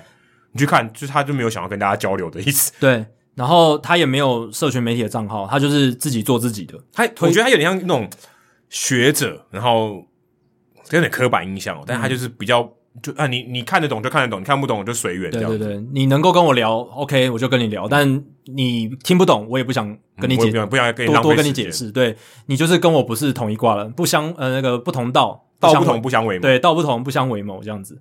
那我觉得。鲍尔跟 Boddy 比较不一样，虽然他们也在他们的一些人生阶段被视为怪怪的人，或者是孤僻的人，可是他们最后是一个相对，至少现在看起来是一个好的结果，会懂得推广这些东西，而且愿意分享给别人，这点很重要。嗯，可我觉得，嗯，有点可能有点生错时代。当然，因为那个年代就是这些东西很难被接受，嗯，因为传统的观念主宰了整个棒坛，而且他老实讲，那个年代你也很难拿出一些真的很客观的。资料跟数据去佐证他的说法。那时候他们已经，我看他的这个报道回回忆里面有写到，他那时候其实已经有高速摄影机，可是是他在学校的时候研究的用，他不够普及，而且所以你要推广，技术上就是有个困难的，硬体就是有困难嘛。而且那个年代的高速摄影机能多高速，跟现在可能是，但对，但是也是有它的效果，对，只是当然技术上有差，可是我觉得当时他应该可以做到一些东西，只是没有办法这么普及，而且就跟他心态有关嘛，就是他他也没有很想要做这些，那时候可能。那时候也没有网络，对不对？他要推广这也不容易。对他，但 Marshall 可能真的是最早把这种什么牛顿物理学的概念应用在投球上的投手。以前都是靠经验嘛，哦，以前怎么投，前人怎么投。但他可能真的是大联盟史上第一个，可能世界棒球史上第一个，应该是第一个棒球科学家。对啊，而且他那个时候就认为说，如果由他来管一支职业棒球球团的话，他可以让所有投手的球速都增加八到十英里。他自己曾这样夸下海口这样子，这是海口呢？对。当然，后来发现他其实他有他有一个棒球，他也算是一个棒球。他他他也是在一个他家的后院那边弄一个，其实跟跟 Driveline 很类似，好像就叫 Mike Marshall Pitching Services，对，就非常非常 plain，非常非常平凡的一个名字。但是他教出来的选手其实球速都不快，嗯，诶、欸，这个就有点违反他他原本想要做的事情。这就像我刚才没有提到说，Kyle Boddy 他弄出一个 Trevor Bauer，有一个成功的模范，或像你说其他的 Rich Hill 这些，他没有。他我看到报道里面有一个叫 Sparks 的，他就是在光芒呃 Jeff Sparks，Jeff Sparks 在魔鬼鱼队的时候，但没有投出成绩嘛。对，那你这种东西，人家还是看你的成绩说话。你说，哎，大家觉得这个人成绩不错，才会去，哎，你做了什么？嗯，对不对？他才会去看你做了什么跟人人家不一样的，导致你变得更强。他就没有，那所以大家也觉得啊，这个没效啊，对不对？即便他是真的有，现在看起来但是真的有效，但当时人家觉得这是什么邪门歪道？对。而且我会觉得还有一点是，可能去他这个投球学校的人并不是最优秀的选手，这也是一点。可能大家就不接受啊。对，我今天如果说我很强，或者我曾经强过，对，真的强强的，我要想要改造，我不会找你啊。没有没有去他那，我没有走投无路到这种地步。对，因为我是觉得球速这个东西。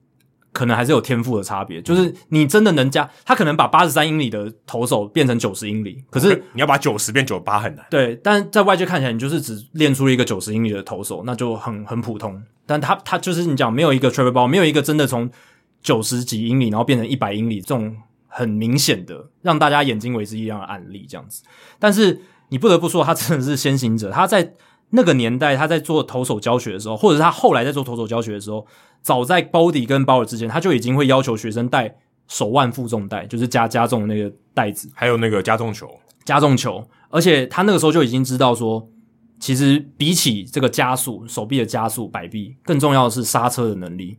他那个时候就知道说，刹车的能力能够凸显出这个投手他的球速的极限到底在哪里。哦，因为投手有时候他球速投不快的原因是他身体知道说，我如果加这个速度上去太快的话，他没办法刹车，那大脑就会有一个机制让你投的不要那么快，它会有个保护的机制。所以当你的身体的素质练到说你刹车的能力很强的时候，你的球速自然就会出来。他那个时候就已经有这样子的概念了。所以刚刚讲了高速摄影机、转速甚至转轴，我们。呃，之前跟李宗杰老师讲讲的 same shifted wake 这个东西，他那个时候就已经知道了。他那个时候应该说他知道有一个无法量测的力，对对，有一个神秘力量啊，但是他不知道是什么。他知道说马格努斯力不是唯一一个影响球位移的力，他那个时候就知道，有点像说。哦，我知道我们不是宇宙唯一生物，我知道还有别的，但我没办法证明它是什什么物种。对，因为他那时候可能受限于他的这个实验的器材，或者是可能摄影机什么的，或他可能没有想通一些事情。对，但他已经知道不是只有马格努斯利，所以他的这个想法。然后你说 Barton Smith 他找到了 SSW Same Shifted Wake，可是其实、欸、不，他花好久时间，好多好多人诶、欸，很多研究，对啊，好多人投入研究。Mike Marshall 在三四十年前就已经。大概有这个概念，他先知总是孤独的，真的啊！而且你会想说，哦，他如果在，就算在二十年前好了，魔球开始的时候，他说，哦，转速很重要，或者是转轴很重要，谁会听他的？因为没有人知道转速、转轴，没有量测的工具，有点，有点对，有点有点太前卫。对，然后大家会觉得你在打高空，有没有？就是哦，你讲这个东西没有人听得懂啊，而且也没有投手因为注意转速、转轴变强，因为那个时候更没有人知道这个概念大概是怎么样。所以这样子的话，当然会增加他被注意到，或者是推广他理念的难度。诶，大家如果有听我们前面几集的节目，我们聊过 Tom House，就是跟 Nolan Ryan 出那本书的 Nolan Ryan Pitching Bible。嗯、Tom House 算是那个时代就是大师，有没有？嗯，大家都去找他啊，Mark Prior 啊，这些人都去找他，到 USC 去找他。Mike Marshall 就是被他有点列列为，就是我是正宗的，House 是正宗的，然后 Marshall 就是旁门左道，旁门对旁门左道。他报道里面写说，这个人是疯了。对，其实 Marshall 有写一本书，叫做《投手训练》（Coaching Pitchers）。他在书中那时候就有提到减速的重要性，还有手腕的这个重量训练。诶，但是就像你讲的，被视为是旁门左道，没有什么人注意到。后来 Body 有看这本书哦，所以 Body 就是像那个周星驰的电影里面一样，就拿到那本秘籍，嗯，是吗？而且我这边有一本秘籍，他是极少数会 appreciate 欣赏 Mike Marshall 理论的人。我、哦、所以 Mike Marshall 应该。在他过世前，应该看到 Kyle Boddy 应该是有点欣慰哦，应该要对啊，就是诶、欸，我我三四十年前做的推广的理念，有人接受，而且发扬光大了，呃，成功不必在我，而且变成主流都接受了，对不对？现在现在整个大联盟，而且花很多，而且我觉得花很多资源在这上面了，对，是大家都在投入了。你看巨人队的 Matt，他也是因为大家对生物力学的重视，才会找他去做这个事情。Matt Matt 一直传讯息跟我说，我不要一直 call out 他。call out 太多次，对，他就说，他 每次他听完节目说，你又 call out 我了。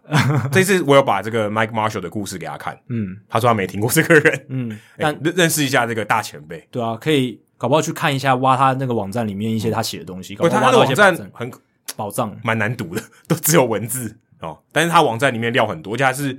他把他的那个书完全公开在他网络上，因为他这个含金量真的太高了，对，有点太高。大家常常说，哦，我们节目含金量算不错什么，但是跟 跟他那种比起来完全不同。他是学术等级，他他真的是怪咖，因为他是博士，对不对？诶，我是有点不太确定，他不是说大联盟唯一史上在他球技球就是球员生涯中拿到博士的人，有可能，但无法。我记得之前看到什么 Paul Goldschmidt，他还会把他大学学分修完嘛？还有在飞机上，还有 Marcus Stroman，对，你就觉得。很了不起了，对啊，很像学了。嗯，这个人更夸张吧？念到博士，博士不是一般人可以念的。但通常也都是可能要够孤僻的人才能够做到这件事，因为一般人你当职业球员，你累，你就是跟家人嘛。而且我觉得还出去玩，而且我觉得更难的是，如果你是研究这些东西的博士，你可能很可能不是球员。嗯，他还是球员诶，他不觉得很腻吗？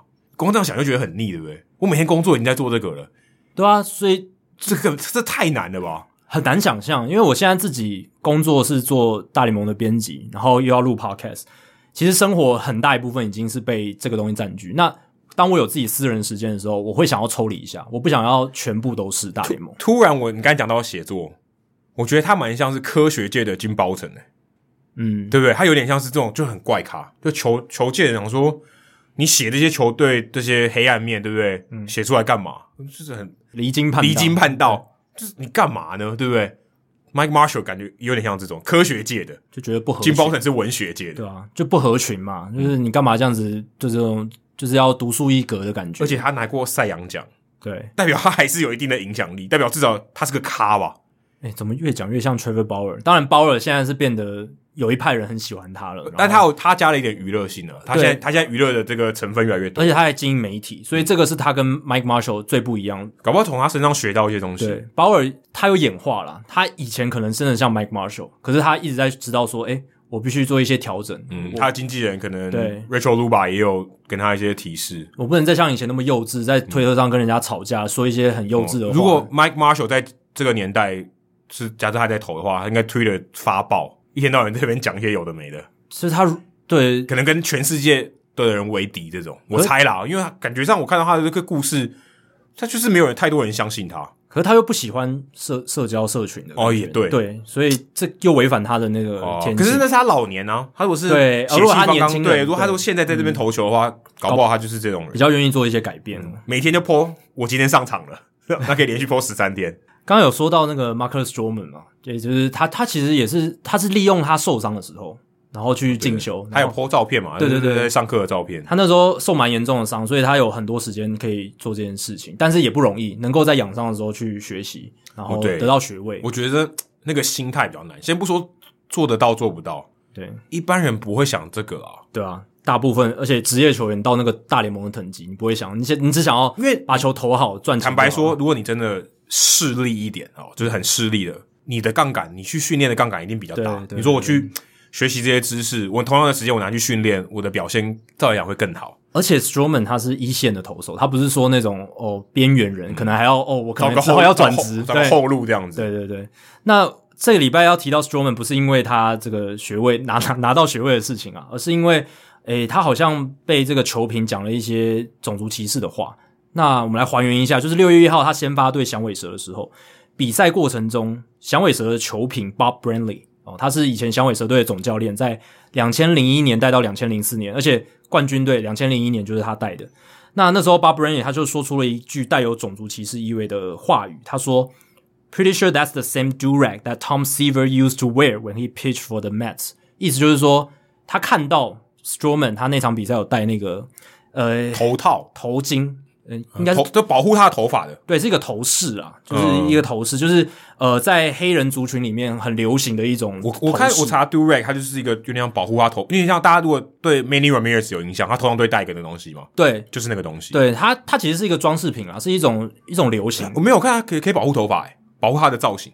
对，它它它是一个 fashion 的东西，哦、它是一个造型。一你可以说它可以保护东西，但是它它也是一个造型，嗯，就是某种程度上也是黑人族群他们。宣示自己一种一种身份表征的一种一一一种形式，你可以说好像什么金项链啊这种，对对对对，类似的这种感觉。那 Bob Brenly 这句话我第一第一次看其实没看懂，他的意思就是说，我到现在还没看懂。对，Marcus Stroman 戴的这个 Durag 就是这个头巾，应该就是 Tom Seaver 当年还在。大都会的时候戴的头巾吧，因为 Stroman 是大都会的投投手。那我后来仔细想一想，到底这个，因为我看了很多报道，他里面也没解释这个到底种族歧视在哪里，会会不会是不能解释？就很 因为有时候他不会解释嘛，对不对？对，因为其实 Bob Brenly 当下他的主播搭档 Steve Bushum 没有理他，嗯，就像就像我讲笑话，Jackie 没理，对，他就直接忽视，他就直接。他他就直接说哦，Stroman 手上有个 Tom Seaver 的那个四十一号 patch 哦，因为他们今年大都会在纪念 Tom Seaver，Tom、嗯嗯、Seaver 去年过世，去年过世，所以他就直接算是很巧妙的，诶，继续还是讲 Tom Seaver，可是是讲这个比较正面的部分，嗯、他就没有去接这个很奇怪 Brenly 就天外飞来一笔这句话、嗯，他也没有他的这个头套也没有发生什么事，也不是说啊头套掉啦，对不对？对。讲一下这样，他是戴在球帽底下嘛，他是压在球帽底下。那我后来仔细去想，我是想说。Bob Brenly 他应该是在讲一个自以为有趣的笑话，那他是说，是不是因为 Seaver 他假设 Seaver 也戴过那个 Durag，所以 Stroman 想变得跟 Seaver 一样强，所以才戴那个 Durag。他的这个笑话的点是在这里吗？就是还好，就像说啊，他可能今天吃的跟铃木一样一样的咖喱饭，对，类类类似这种感觉，这还好啊。对，但 Durag 他就是一个黑人族群的，但 Durag 本身完全没有任何歧视的，对对对对对，他不，他不是 N word，对，不是不是那个字，对。所以它都是一个很中性的物体。嗯、我其实当然你说它背后有黑人的含义，对，可是我我左看右看，我真的是我真的看不懂诶、欸、是说 Tom Seaver 可能也跟黑人一样，说哦 Tom Seaver 可能也带过这个玩意儿，然后觉得那感觉是在冒犯 Tom Seaver 吗？对，对，所以不是，所以也不是这样子啊，因为感觉是 Strowman 被冒犯到，可是 Tom Seaver 又没有带啊。对，那到底那，那会不会就是说，因为 Tom Seaver 不可能带 Durag，那所以因为这件事本身就是一个不可能发生的事情，然后被，嗯、可是他的笑点是什么？但是也没有笑点啊，对啊，所以我才我应该说他想要跟 Tom Seaver 一样强，所以这个东西好像搞不好 Tom Seaver 也带过，所以他想要效法他，变成跟 Tom Seaver 一样强。对，这是我刚刚讲的。对，那冒犯应该是 Tom Seaver 吧？就 Tom Seaver 应该就呃，Tom Seaver 当然现在不能表示任何意见，可是就是大家觉得，哎，你干嘛哪壶不开提哪壶？说 Tom Seaver 这个这个好像有点冒犯这个种族。我觉得笑话的点是说。Strowman 会不会是因为带了这个 Durag 才变强的？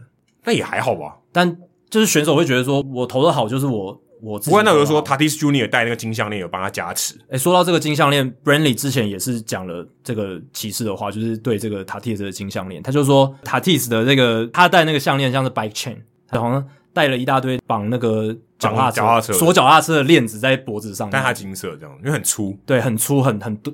他是不是带不止一个？我记得。他们是那个，就是庆祝的时候，有些球队他们会有这个这个仪式嘛，他就戴什么，像有些呃，像游击兵会戴牛仔帽啊什么的。哦，他们是赛后会戴的。那，那是最近才开始的。对对对，他是说他他那个 Brandy 那一句骑士的话是去年讲的。哦，因为塔蒂他本身就有戴一些项链的习惯，可是他就是，可是我觉得这个这是批评他穿着的风格，你要把它讲成种族歧视。但因为 bike chain 就是 bike chain，它本来就有贬义，就是它它就不是 bike chain，它是嗯，它它是项链，它是正正当当的项链。然后再来就是会戴那种金项链的人。那如果你今天说欧苏拿，大部分是拉丁美洲球员。说欧苏拿那个袖套好像荧光笔，就没有。不，我说这样这样有这样有关系吗？就比较没关系，因为袖套不是跟种族没有 attach。对对对对，就大家就会一笑置之，就会觉得说了一句蠢话，但不会觉得跟种族有什么关系。就是。我也是觉得有时候这个也敏感神经很很高，非常敏感。对，因为说真的，我们自己看，我们感觉不太对。我我是看了很多报道，因为我们当当然我们不是黑人，对哦，我们也不在那个社会的脉络里面，我们可能有点难体会到底他们的想法是怎么样。我我尽可能的去设身处地说，我是一个黑人的话，我听到这句话，可我真的很难去设身处地，因为我真的没有成长在那个环境。那我也我之前有看过很多像欧普拉主持的节目什么的，然后他们去谈这个黑人的议题，他们都说，其实你真的要生活在黑人的社区，在美国这样成长长大，你才能知道那种不经意的歧视对他们来讲是怎么样的一个感觉。所以那真的是一个很复杂的一个、呃、一种感觉。可是你说这个东西太不敏感，我觉得也没有到这种程度，因为我们都不觉得。对。所以我是觉得，你会觉得，哎、欸，听起来怪怪的，没有那么受伤、嗯。可是你听起来怪怪，那就是你稍微有一点点敏感。对，你听过去，你完全没有感觉。我甚至看完这一段，想说，我就查一下 “do rag” 有没有什么贬义的意味，就也没有。但它就是因为带有这个种族的意义在，一个象征，对，一个象征，它是一个象征。所以你用在一个比较无聊的玩笑话里面，那那，那例如说不适合。这个只是示范哦。例如说，可能来自东亚的某个投手很瘦，嗯，他说他的这个。手臂跟筷子一样细，哦，那可能会被劈劈，在美国就会劈到死哦。但是筷子就是一个中性的物体，哦，没有筷子，我觉得代表亚洲。对对对，我说它本就跟 do rag 一样，对对对对对。所以我说，我只是拿，我不是真的有这个意思，我只是说，它本质上就只是一个木棍。对，我说，如果今天换位思考，就换换到我们，如果被这样讲话，会什么感觉？好像也不太好哦。你这样，可是你也不会觉得说这么冒犯呢、欸？但老实讲。响尾蛇也没有把他 fire 掉，或者是把他炒鱿鱼，他就自己自请处分请假。阿 Brenly 他保住自己工作的意识很高，他马上就发声明说：“我道歉，然后呢，我会好好反省。”但但但是都没有人告诉我们到底为什么、欸？诶所有报道里面都没有，我查了好多报道，这些报道就是直接预设读者能够理解，就是美国的读者，因为他的目标读者是美国人，那美国人能够理解这个暗示的意味。但我们也说真的，我不觉得我离美国话有这么远，远到我连一点蛛丝马迹我都看不出来。但可能就是就是不是很严重，就像我们刚刚分析的，就是它不是一个太严重的，不是太犯规的，因为的确是没有大爆炸。对对对，它不是太犯规。Brennan 那个比较爆炸，Tom Brennaman 他的那一个就是去年红人队主播那个、嗯，我们也有聊过的。对他那个比较不一样，他是种族歧，呃，他是也算是一种种族歧视，他歧视的是呃同性恋同性恋族群，嗯、而且他那个是直接 racial slur，就是那种种族歧视的就不好听的话，对他已经是已经是脏话等级了，但是直接，而且他，但是他比较不一样的是，他是不知道自己在 live，然后讲出去，对，而且他不是，嗯，可以说他不是他上班时间，因为他不是这个真的要表现在这个时候，但 Brantley 是。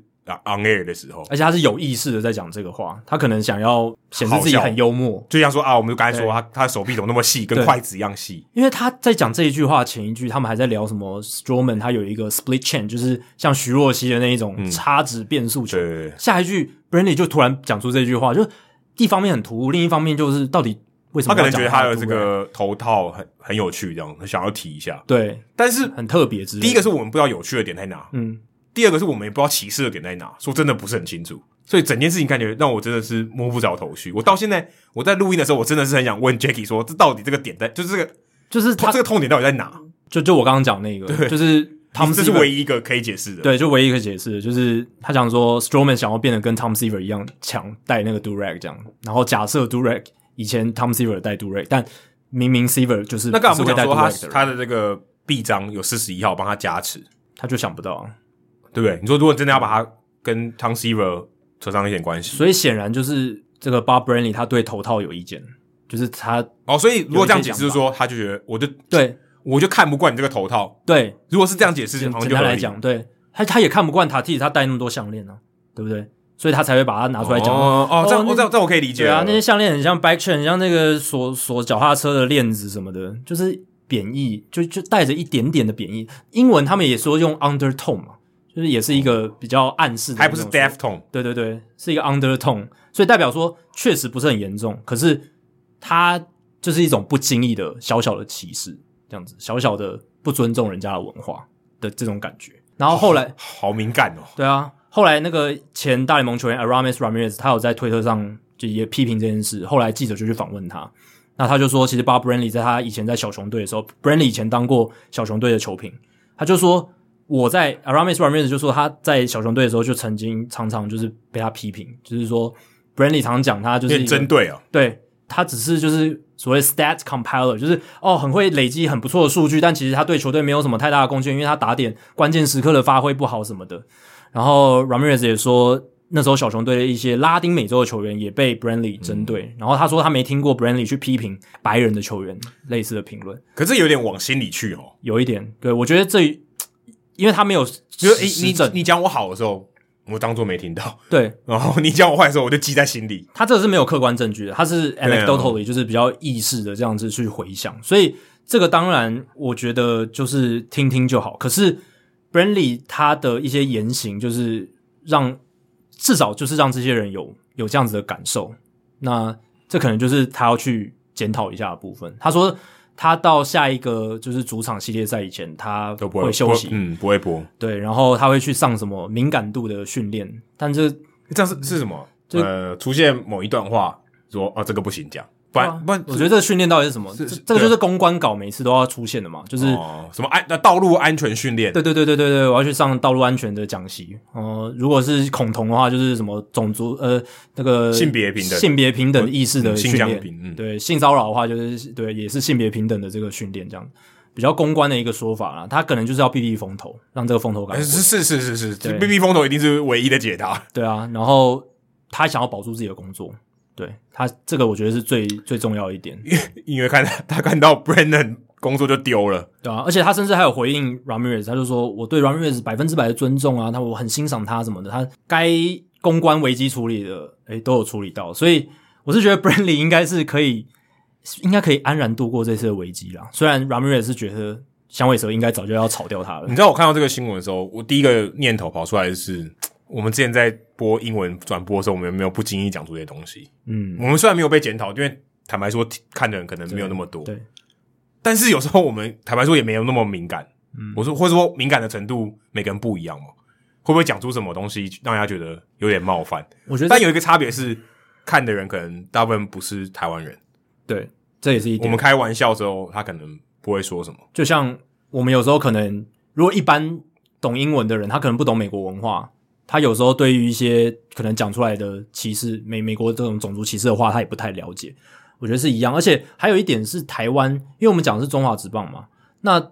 其实台湾在这个种族议题上，相对来讲是跟美国差很多，就是敏感程度低太多，低太多。就是我们很少在讨讨论这种事情，然后也很少人会因为种族的东西被冒犯。所以，如果今天我们说啊，这是示范哦，不是大家不要学啊。假如说，哎，这个原住民今天是喝了小米酒才打得这么好，对啊，这，这个就就这个就会炸锅。我刚刚想要讲的就是台湾跟种族比较敏感，就是原住民，还有。嗯东南亚对移工，对这这两个是最大宗，然后还有所谓的外籍新娘的部分，嗯、这这几个是最大宗。所以，但这个其实我觉得台湾人在这一块训练有越来越好了啊。就是可这个这个跟我觉得，嗯，就是你接触的这个频率有关系啊。嗯，你你你如果没有常常接触到这些人，你的确会有一个偏见，或者说你如果今天呃这个流通性变高，你就自然会把这个。你知道不适当的话，慢慢去掉。即便我刚才是示范的，大家不要以为我、嗯、我刚才是故意示范的。所以我觉得这个是你一种意识的培养，的确是要花一点花一点时间的。对，这也不是人内建的吧？对，当然不是，这是社会脉络底下的产物。嗯、然后在台湾棒球界最敏感的就是原住民的东西，嗯、所以其实我相信大家在不管是做转播或者在做报道的时候，其实都会。特别注意到这点，因为打棒球的这个原住民的族群特别多。嗯、原住民可以讲德拉，你不能讲德拉，这就有点像对黑人，他们可以说 N word，但是其他人不能讲。可是如果你想要跟原住民的球员，然后你想跟他开个玩笑，你说今天打的不错，德拉。就是要看情境，嗯，看情境要看情境，你不能，也不是说完全不行，对，也不是说完全不行。有时候，诶，轻松的场合，或是本来就是在开玩笑的场合，那可能可以，嗯、但是一般情况下，尽量还是不要。就是正式的场合，转播的时候不要。对好，接下来是冷知识解答的时间。刚才问题是光芒队史玩投数和玩风数最多的投手是谁？那刚才 Adam 其实有提到几个，你说 Victor Zambrano 是不是？对，呃，嗯、说真的，我我的脑袋里面想到早期，嗯，然后又耐投的，我的脑袋里面只出现 Victor Zambrano。哎，OK，但 Victor Zambrano 他在光芒队史上只有一次的一次的完投而已。这么少？对，他在二零零一到二零零四年投光芒队，然后只有一次的完投。那真的纪录保持人，其实我觉得这个答案应该要很明显的，但是我们一开始都没想到是 James Shields。哦，对，James 跟 Tatis Junior 也有点关系。对，没错，他就是被交易到这个另一边的嘛。哦、James Shields 应该与有荣焉哦。对，他在二零零六到二零一二年，就确实他是从魔鬼鱼队开始的。二零零六到二零一二年，他有十九场的完投，他非常耐投的一个投手。嗯，然后他的完封数有八场，光芒队史的记录。哦、对，所以十九场完投，八场完封，非常多。以二十一世纪的棒球来讲，但他那个时代可能还没有那么极端、哦。对，是没有到现在那么极端，是没错。但是。Shields，我记得他在光芒队还有魔鬼鱼队的时候，他就是一个出了名的耐投的投手。其实到生涯晚期也是，他生涯晚期虽然压制力不足了，可是他还是可以吃局数。他就真的是给你给你六局七局，虽然他可能掉个三分四分，对，但他就是可以投。他在二零零六到二零一二年七个球季嘛。一千四百五十四点二局的投球，两百一十七场的先发，真的是很耐投的一个投手，嗯，不简单，很稳定。对，那第二名就是 David Price，十场的完投，然后有只有两场的完封哦，所以 David Price 那个时候他是二零零八年到二零一四年，他已经是续航力比 Shields 差很多了，就是使用上也改变蛮多的。然后投球形态我觉得也不太一样啊，对，投球形态也比较不一样。那我们前面有提到 Matt Garza 第三名，六场完投。然后三场完封，所以 Yarbrough 他是投出了他在光芒的第一场的完投而已，可能也是最后一场，也有非常有可能，真的非常有可能，真的很难再见到。好像是听说上一次他有一次先发，他投了八点二局，只差一个出局数，然后那个时候他就跟 Kevin Cash 说，下一次如果有再有机会的话，你就让我投完吧。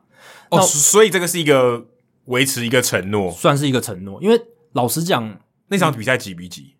你说八？八点二有没有说 Yarbrough 最近完投这场比赛，我忘记了，可能要看一下。但是我是觉得说 Kevin Cash 基本上很难让投手投到一百一十三球，对不对？嗯、几乎不太，现在现在几乎不太可能看到。那他愿意让他投到这个局数，就是要遵守那个承诺吧。然后还有就是、哦、怎么讲？有点感人，有一点 对啊。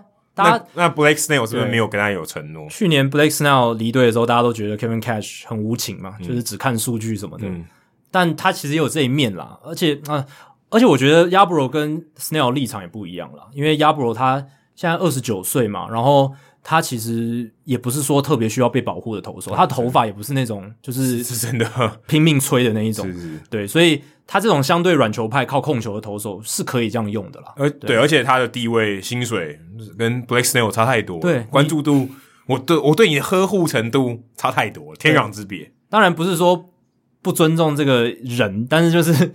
以投手的角度来讲，Yarbrough 就算坏掉了，对包光芒队来讲真的还好，真、哦、真的讲好残忍，但、就、这样很残忍。对，以一个商业的角度来讲，真的是这样。嗯，因为光芒队随时都可以再拉一个不错的年轻投手再上来。当然，Yarbrough 现在是投的很好，然后也能稳定吃局数，所以还是一个不错的投手。那也希望他能够继续在大联盟投出好成绩。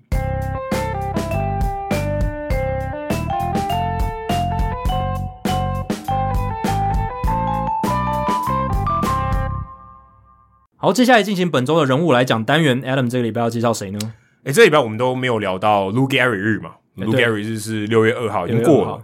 那大家应该知道说，其实这个是第一届哦。嗯、Jackie Robinson Day 好像也八九年、十年左右了，应该应该很久了，应该很久，应该很久，因为他这是人定的嘛，这不是什么、呃、这个国定假日，大联盟定的，大联盟定的。今年是第一次啊、呃、，Jeff Passan，那这个我们之前有看过本尊的 Jeff Passan，他有写了一篇报道，写说 Lou Gehrig 日呢。这个定定的这个背后的契机呢，是有一段故事的哦，不是说像 Jackie Robinson 像呃这么受到广泛的认同。其实他一开始是没有人去做这件事情，不然想说 Lou Gehrig 都过世多少年了，对不对？对啊，都都都没有人想说，诶，我们要有一个 Lou Gehrig 日。但这样，如果真的每个这个伟大的球员都有一个日的话，可能天天都在过日啊，有点怪。对对对，所以你还是有点挑。但是 Lou Gehrig 公益的这个形象，还有他这个。我觉得铁汉的这个形象是蛮值得推崇的，可能也是因为过去十年渐冻人症受到更高的关注。哦，对，大家的冰桶挑战，嗯、你可能不知道 Lou Gehrig 是谁，但是你一定知道，你基本上你只要打，你有网络的，你一定知道冰桶挑战。一四年的时候，对，一四年的时候大家都在疯，对，但你可能不知道 Lou Gehrig 是谁，但是渐冻人症这个有被受到重视。但对，的确，Jackie Jackie 刚才讲的没有错，我觉得也有一部分是这样的原因。但是 Lou Gehrig 呢，背后有一就是真的有一个推手啦。嗯、那先讲一下六月二号为什么他们会选六月二号。其实原本我也不知道这个意义，因为他不是四号嘛，对啊，而且他是七月四号发表这个退休嘛，嗯，可是七月四号对美国人来讲可能太神圣了，嗯，我不能再冠一个日子上去，有点怪，因为他没有国庆，对，所以就挑六月二号。那六月二号，呃，六减二等于四，我不应该不这样算的啊。但六月二号呢，是 Lou Gehrig 他这个两千一百三十场记录的第一场，连续出赛记录的第一场，对，嗯，而且更巧合的是，他在一九四一年的时候过世，就是在六月二号，嗯。所以别具意义，对，别具意义。所以他在七月四号发表那个演说，但他中间后后来才过世的。那所以今年选六月二号作为 Lou Gehrig 的第一年，我想以后应该也会有啊。这个应该不是，这是常常态的对。对，但是今年是第一年，对，今年是第一年。我相信应该不是 one time 的。嗯。那 Passon 呢？他写的这篇文章里面介绍这个推手叫做 Brian Wayne Galantine，Galantine 就是这个 Valentine 情人把 V 换成 G，但大大部分人都叫他 B Wayne 啊，叫他 B Wayne。就是那个 Wayne，我们的大都会那个 Wayne，B Wayne，他五十三岁，但是他去年过世了，诶、嗯欸，但是也算是一个纪念他的呃这个推广。嗯，那 B Wayne 呢，他从小是在维吉尼亚州长大，所以他应该不是国民队的球迷，就是精英队的球迷，所以他是精英队的球迷，所以他从小也是很喜欢棒球。这个当然很多我们人物来讲的时候都会讲到这个。那可是我看到他的这个档案照啊，或是他去球场的照片，我没有看到 Camden Yards。我都看到 Fenway Park，他就是一个很孤单的精英球迷，然后在红袜队，他可能有一段时间住在 Boston。那他小时候就一路打棒球打到大学，但是因为哦受伤的关系，他就没有继续了。那当时在念维吉尼亚州的 George Mason，就是我们之前那个签名王 Leo，他的母校 Justin Bour 也念这个学校。他后来就离开了维吉尼亚州，然后到田纳西州，到 Nashville。我们之前也讲过 Nashville。Nashville 虽然是一个很大的城，那它最有名的是乡村音乐。嗯，我去过他的这个 Downtown。他们的主要的街道上面，每一家都是乡村音乐的酒吧。对，哦，你就知道这个地方是圣地，乡村音乐的圣地。他就搬来这里，因为他想要做乡村音乐相关的音乐产业。后来他也成为这个词曲创作人。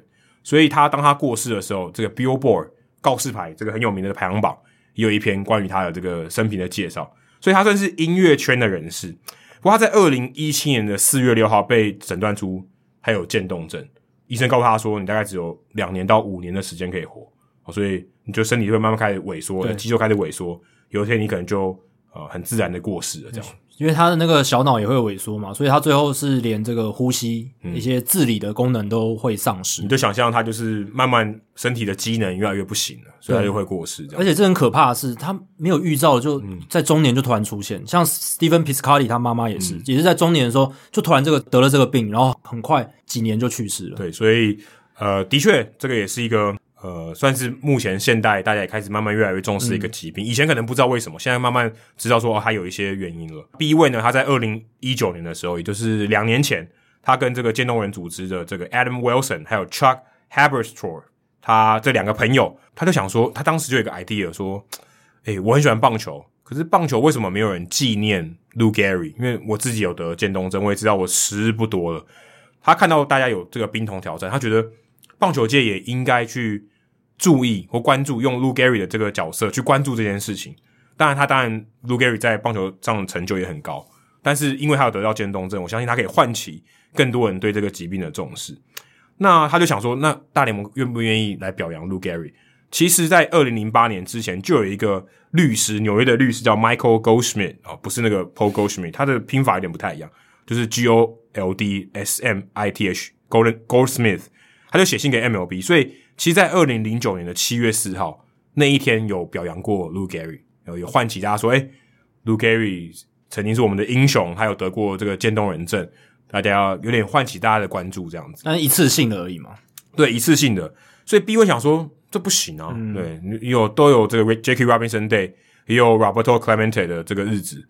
Lou Gehrig 也应该有吧，而且以我的角色，我更应该讲话，对不对？而且渐冻人症就是真的到现在没有解药，它是一个需要被持续关注的一个疾病。但大家开始越来越重视，知道说哦，原来有一些有一些征兆这样。那他就后来就写信给这个 ESPN 的主播 John Shambi，就是他之前有播韩职嘛，John Shambi，他就写信给他说：“哎，你有没有什么建议？我想要推广这个，我不知道他可能私底下跟他有一些交情吧。”然后 Shambi 就说：“哎，其实有一个方法，你去争取三十队这个总管，就是有决策权的人支持。”说你想要做这件事情，如果这三十位都同意的话，你就可以做。你不用取得联盟的这个许可，因为他们三十队都同意的话，联盟一定得做。对，就是老板都同意了。我们之前讲过，这个大联盟老大是这些球队的老板。对，但他之前想说，就像刚才讲，Goldschmidt 他跟大联盟联络，就只做了一次，可能大联盟没有觉得当下觉得那么重视，嗯、所以这个感觉是一个比较难破的一个关卡。对，那你不如就三十队去说服。那三十队听起来感觉。感觉更难呢，对啊，你要说服三十个人，三十个负责人，你都要去说服。对，三十个负责人，他想说好，没关系，反正我有，哎，也不能说我有的是时间，但我有的是毅力，对不对？我就写信，然后洛基队呢，就第一个说好，哎，我支持啊，我支持，因为洛基队 Sam Heller 他的爸爸就是有得这个渐冻人症，所以。Heller 他也说：“哎、欸，我我我，你们要什么帮忙，我也我也愿意。哦”其实得这个病的人真的蛮多的。对，然后像 Piscotty 刚刚有讲到对所以运动家的人也说：“好好好，嗯、当然没问题，我们我们没问题，我们一定全力支持。”那像 Gerrit Cole 啊，Arenado、Buster Posey，还有一些名人堂的球星也都说：“哎、欸，好好好，我们响应这个活动，你们想要做的话，我们做。”可是有点叫好，这样可以这样讲吗？叫好不叫座，就是就是没有太多回响、啊。对，大家有人说：“好好好，支持。嗯”但是最后只有八队。说好，影响力还不够大，其他可能就石沉大海。说，嗯、呃，好像不是很重要，我们这个之后再说。他就想，啊，这好没办法，就是一直停滞在这，进度只有八队。他就想说，与其跟这些什么公关的窗口接洽，他们没有直接的决策权，我不如直接写信给总管。他想说，我就开始写，我就去网站上找，诶，这个总管是谁？然后他就去拼那个 email 有没有？那有什么像 at mlb.com，、嗯、你想要假假设你想要传讯息写信给 Rob Manfred，你就想试试看。R O B 点 Manfred 是不是可以过，或是 R O B dash 呃底线 Manfred，反正你有很多各种拼法去试试看。就他这个给他试成功，当时的这个光芒队的这个总裁 Derek Hall，他就收到信了，他说：“诶、欸，你怎么会寄给我？而且刚好 Hall 的他的爸爸，刚好 Hall 的祖父也有得渐冻人症，他看了很有感，嗯，因为他小时候常常去照顾他的爷爷。他据说在这报道里面写，他十分钟内就回讯息了。”说好好好好，我支持，我全力支持。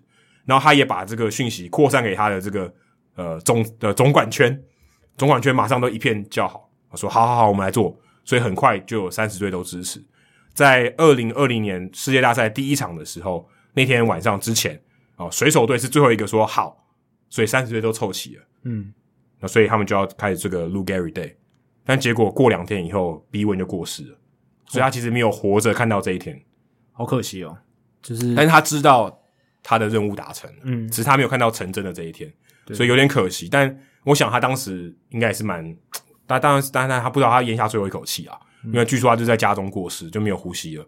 但是至少在他啊有生之年，他知道他努力的这件事情，虽然听起来只是写写 email。但至少这是他想要推动的一件事情，对，他完成了一个，对，他完成了一件有后后续影响力的一个大事，对，而且影响力很大哦。不过，不过我在这边有呃想要考证一下，因为我看到报道里面有人写说是隔两天，嗯、可是他太太却说是隔一天，嗯、然后他太太说是礼拜三的晚上收到，可是我看礼拜三晚上并不是世界大赛第一场，世界大赛第一场是礼拜四，所以我有点不太确定说这个时序有没有搞错。但 Jeff Passon 写的是两天。他太太说的是一天，但我想他太太可能是对的，嗯、因为太太应该最清楚。嗯、所以今年六月二号的时候，他他的太太 Stacy 还有他两个小孩就受邀到精英队的球场 Camden Yards 去开球，嗯、因为他是精英的球迷嘛，然后就纪念啊 Lou Gehrig Day，所以算是一个呃蛮好的一个结局，算功德圆满嘛。对、啊，那也希望透过这个故事，诶，鼓励大家，嗯，如果在台湾你有想要推广什么事情，诶，你也可以写信给职业联盟。或是写信给你觉得你喜欢的组织，看看看有没有机会大家合作去推广这件事情。我觉得 B Way 的这件事情可以鼓励大家去做这件事情。你有什么理念想要去做，想要去推广，你写 email 开始嘛，你没有不花钱嘛，对不对？你有毅力，有一天可以做得到。你想要改变的事情，你想要发挥的影响力，其实就从很小的一件事情开始。对啊，而且你如果你 reach out，你接触到那些人，他如果认同你的理念。会有很多人渐渐加入，一起来帮助你。对，而且这个真的，而且可能真的要先写给最高层比较有效。对啊，不然公文一直送上去，不知道到到什么时候。而且他一开始的起点也不错，他去问 John Shambi，因为 Shambi 他、嗯、他是一个在媒体美国运动媒体界很有影响力的一个人，他 ESPN 做了非常久。然后这两年这两三年，其实因为我常常在听 ESPN Baseball Tonight 嘛。只要他有上的这个节目的集数，他都会经常会提到这件事情，就是渐冻人症的东西。嗯、他一直在推广这个东西，所以六月二号那天他也非常的活跃，就是到处去讲这件事。然后他也带领，因为他现在变成小熊队的主播了，嗯、然后他就带领那个小熊队的这些球迷一起唱那个 Taking Out to the Ball Game”，然后也算是要唤起这个意思，就是他他在中间有讲这这件事情。所以 B 位算是找对人，找对人了，因为他是媒体人嘛，他。张小米一定，而且他可能特别有共鸣。报道里面是没有写说他跟渐冻人症有什么故事，嗯，但是感觉找到他一个很有认同感的人。相比好像也是有一个朋友有有渐冻人症，哦、对对对所以他自己是很有感的，了解。所以所以他给的意见一定是可以让他，诶，果然是蛮有效的嘛，嗯、真的帮助 B One。他达成了这一个努力的目标，对，而且他的朋友 Chuck 跟 Adam 就是也有鼓励他说：“你就去做。”嗯，所以他后记得这个他的这个朋友 Adam Wilson 也有在红人队，也是六月号有去开球，他自己也有得渐冻人症哦，所以我觉得他的朋友推他一把，去让他去做这件事情，也可能也鼓励他，可能甚至也帮他写信，帮他去查一些 email。但我觉得这件事情最后有成功哦，这是幕幕后的无名英雄。对，好，接下来数据单元，大都会今年的英雄。应该只有一个人，绝对不是 Francisco Lindor。虽然 Lindor 最近打的还不错了，已经加温了。最重要的英雄也不是 Noah Syndergaard，因为他现在还在伤病名单啊。虽然他是雷神索尔，Jacob DeGrom，我们这一集已经讲过好多遍，他绝对是大都会的英雄。对啊，而且我想先从他的打击讲起。当然，他在我们录音这天的先发，他是没有安打的，这个在他今年的场次里面还是比较少见哦。今年这一场他没安打，是他今年初赛第二场没有安打的比赛而已。他已经打了九场比赛，对，只有两场没有安打，非常夸张。因为他打席远比大部分的打者少，他只能打两个打席，了了不起三个打，最多三个打席。对，他今年最多就四个打席，然后少少则两个打席。哇，居然有四个打席过。对，就是完头那场，完投，对，完投那一场非常合理。那他其实，在前八场的比赛。他的打击率是四成五零，OPS 是点九五零，然后有三分打点，嗯，非常厉害的一个打击数据。我我记得我们之前有讨论过一个是什么，Madison Bongardner 跟 Noah Syndergaard 去打全垒打大赛嘛？有，大概一年前两呃两年前了，应该两年前，二零一九年的时候，DeGrom 跟大谷可不可以去参加全垒打大赛？但 DeGrom 要打全垒打有点难。DeGrom 不是全垒打型的打者，对，他是安打型，他是安打型的。他二十个打数，九支安打，然后只有一支二垒安打，哦、可是还是很厉害啦。因为这个在大联盟史上呢，单季前八场出赛能够打出九支安打加三分打点的投手。哦，就几位，一二三四五六七个，应该说最近的最近的七位可以追溯到一九五八年。对，可是没有 Mike Hampton，对，没有 Mike Hampton 啊。要我猜，我一定猜他。也没有 Carlos，也没有那个 Carlos Zambrano。诶，对啊，Zambrano，Carlos Zambrano 嘛，对啊，也没有他，也没有 Dontre Willis，有 Dontre Willis 吗？没有。对，所以，诶，这这几个要我猜，我一定猜 Mike Hampton。如果你要我选一个投手，我一定选他。大部分人都会选他，或者是 Zambrano，或者是 Willis。哎、嗯，结果都没有哦。那最近一个是一九八七年了，我已经要追溯到一九八七年了，是 Bob Forsch，然后再来是刚才有提到道奇队 Andy Messersmith，一九七五年，对，他七五年打出这个成绩，开季的时候打击状况很好，然后 Catfish Hunter 这名人堂投手，运动家队一九六八年，然后 Jerry Walker、Don Larson、Warren Spahn 这个，哎、欸，其实这个名单还蛮强的，很多明星诶，投以投手的角度来讲蛮强的，对啊，Don Larson 也投过完全比赛，就是以他投球的表现来讲蛮强的，他不是说啊。是一个普通的投手，但他打击很好，这样。对，Hunter 跟 Spawn 都是名人堂等级的球星，所以，诶、欸，其实真的要能够在前八场出赛就打出九支安打，投手真的很难很难，而且还有三分以上的打点。那 Degrom 这一年就做到了，而且还有很有趣的是，他今年有两场比赛打第八棒，他没有被排在第九棒。不会啊，Joe Madden 之前常这样做。对，但但是 Louis Rojas 不是 Joe Madden 啊，嗯、他是比较。按牌理出牌的总教练，然后第九棒牌捕手吧，Needle 之类的。主要是因为大都会今年的打击真的是比较差，差然后很多那种替补级的三 A 的球员，所以好像也不得不这样做。嗯、Degrom 打击真的还不错啊。再来就是看 Degrom 投球的部分，Degrom 今年开季前九场先发的防御率，包括今天这一场哦，是零点六二，零点六二的防御率非常非常低。这个是大联盟从一九二零年就也就是活球年代以来。开季前中场先发防御率最低的记录，所以如果赛扬奖的话也不用投票了。如果现在就要选的话，诶，其实现在就很接近去年六十场赛季嘛，对不对？现在大部分球队都快接近六十场例行赛，嗯、如果现在就选的话，一定是他，就没有，甚至 MVP 都可以直接颁给他，票都不用投。可是他有一点是他其实有受伤过嘛，所以他其实局数投的不是很多。如果如果这样还管局数吗？哦，如果我们现在就决定还管局数吗？他五十八局的投球也算多了吧？嗯，对啦，就是也算多，因为他投的很长。对，他每每场先发，他都投的蛮多的。对，就是局数上，你跟一般的投手没受伤投九场的人比，搞不好他还蛮长的。对啊，其实他今天也才好像投八十五球七局，然后就没有继续投下去了。其实照理来说，呃，如果以前的话，可能还可以再让他多投一局。所以这也是非常夸张，因为你看榜单，以前开季前九场先发的 ERA 的记录是 Juan Marichal 这个巨人队在一九六零年代的强投零点六九。那 Degrom 是打破了零点六九这个记录，零点六二，好可怕。然后第二名是 Zack Greinke，在二零零九年的时候，零点八二的前九场先发。那时候他在什么皇家队？皇家队，对，他那一年是不是得到赛扬奖？应该就是那一年，二零零九年。然后后面还有诶 Chris Medlin，二零一二年的时候，诶这个名字还还记得，勇士队的。而且后来跟王建民同队嘛，在皇家队的时候，他们那时候都是生涯晚期的时候了。然后像。一九八一年很有名的墨西哥旋风 Fernando Valenzuela，他那时候前九场先发防御率是零点九一，拿下八胜一败。哦，那个时候他已经够强了吧？结果他的防御率还是没有比 Degrom 现在强。对，而且要考虑的是只有九场比赛。对，Valenzuela 那个时候当然他超强，那时候可能那九场觉得他可能最巅峰、最巅峰九场就全部集中在一起。对，他生涯后来没有投的那么好过。对，可是可是 Degrom 是。就随便的酒也没有随便的酒厂，但他酒厂就让你感觉有点轻描淡写就过去了。但是其实超强。当然要注意一点是，Degrom 投球局数是这些榜单上面最低的啦，因为时代时代完全不一样。啊、对，但你也不能把时代的罪怪在 Degrom 身上。对、啊，他他就是身处在这个时代。你看，像本来 Valenzuela 那时候九九场先发就七十九局，几乎快要只，只差两局嘛。对啊，几乎场场完不算延长赛，八十一局而已啊。对他那个时候九场先发七场完投，五、欸、场完封。七场哦，所以他哦，那对，那也蛮夸张。可是他有可能只投八局嘛，一场比赛可能只投八局，对不对？对啊，所以要投到八十一局也不也不一定呢。九场比赛不见得投到八十一局，你每场都完投也不见得八十一局。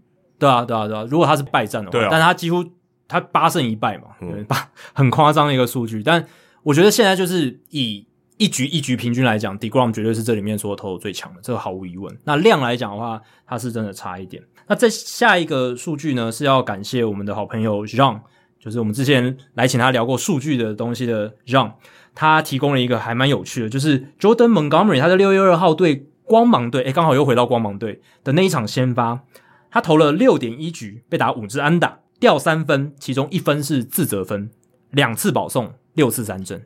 这个就是我们常常念的这一个投手的 pitching line，就是投手的成绩表，就是局数安打。失分、自责分、保送三振，新闻里面一定会写的。对，而且有些记者他为了节省那个推推文里面的字数，他甚至也不写这个单位，他就是直接写六点一五三一二六这样子，他直接这样写出来，因为他预设说只要是棒球迷都看得懂他这个顺序代表。就是就像打击率、上垒率跟长打率，对，你也基本上你不会这这个顺序一定长这样，你不会乱换排出来，大家都知道是打击率、上垒率、长打率，不会有人误会说那是什么其他什么 ISO 什么，不会，嗯、就是那样子，就是这个一样，这个 pitching line 是一样的意思。但是 Jordan Montgomery 的那一场比赛的 pitching line 六点一五三一二六，这个是大联盟史上超过一百一十万个 pitching line 里面史上第一个这样子的 pitching line，史上第一次出现，看起来超不合理的，很不合理啊！因为六点一局被打五支安打，很很正常吧？掉三分也超正常。你说比被打零支安打，零支安打比较难吧？掉三分，然后有两分非自责分，这也不是太罕见的事情。然后两次三两次保送，如果是十次保送，我觉得哦很难啊，谁、那么烂，对不对？对。但两次保送超普通啊，六 K 也超普通，一局差不多一 K。就是这场先发看起来就是一个再平凡不过的一个就是普通的优质先发，就他竟然是史上第一次出现这样子的 pitching line，呃，很特别。就是棒球真的是一个，而且我每天都有特别的事情，谁发现的、啊？就是 Elias Sports 那些无聊的人呢、啊，这个是真的很，因为这个完全没有任何线索说，哎呦，这个很特别哦。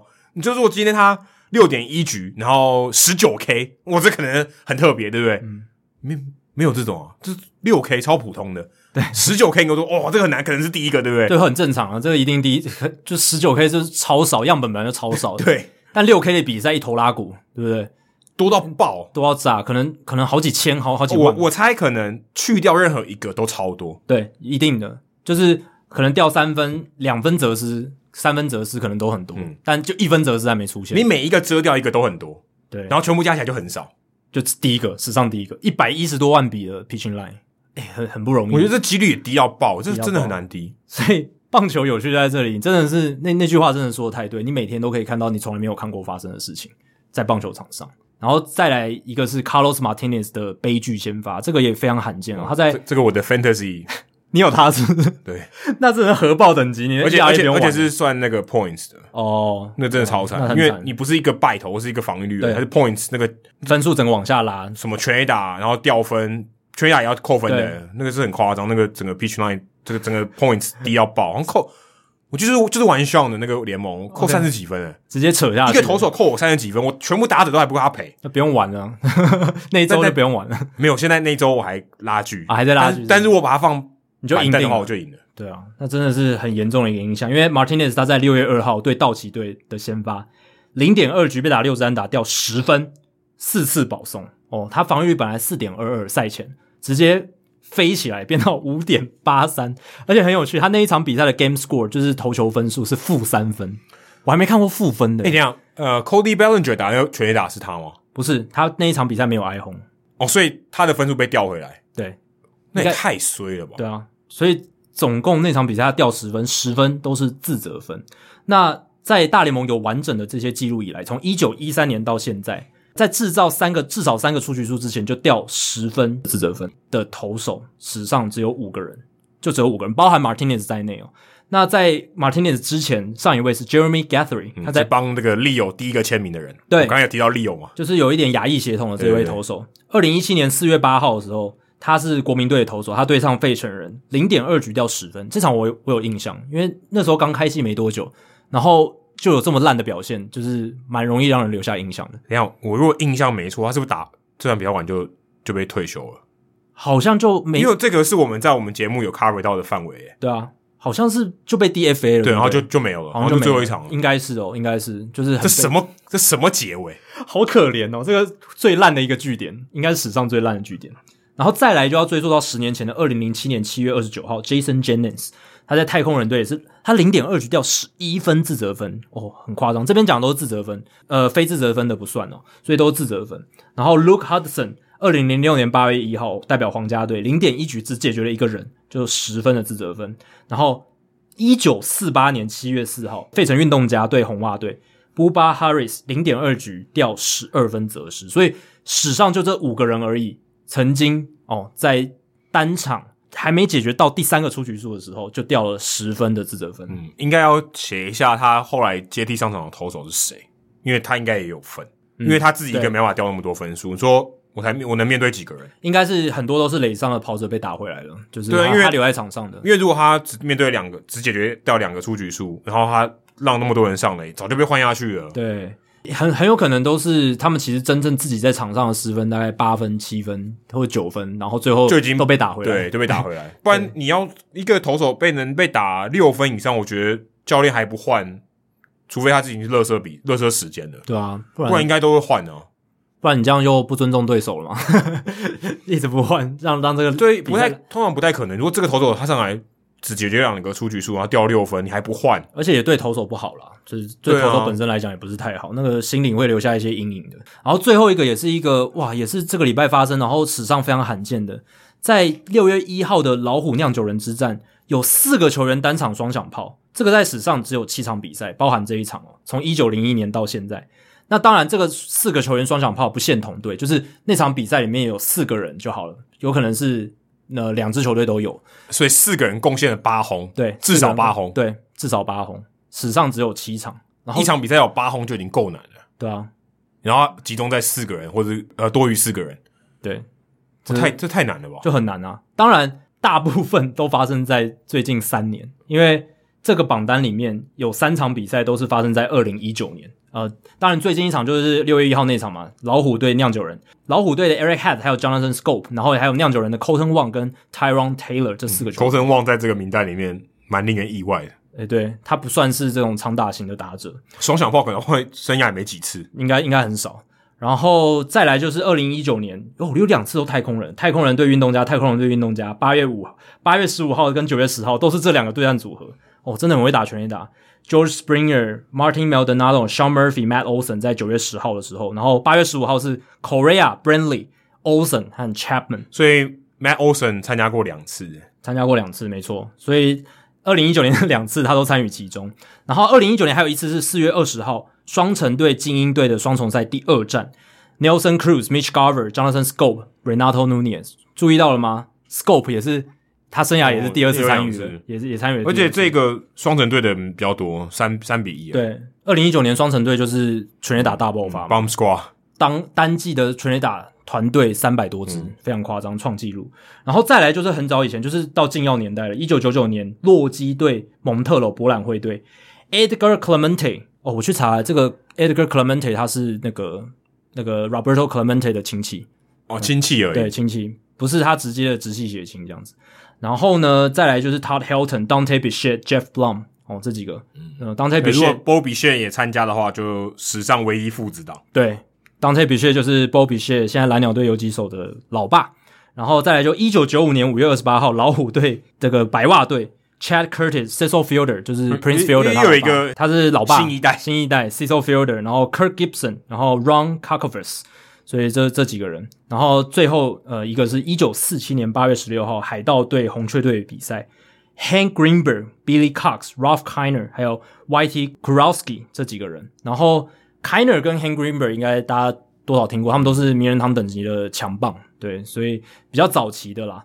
所以以上就是这这七场而已，然后这个礼拜发生的第七场，但是还是比那个 pitch line 还还多很多，多七倍。对，Jordan Montgomery 那个是史上唯一哦，太扯了，真的很扯。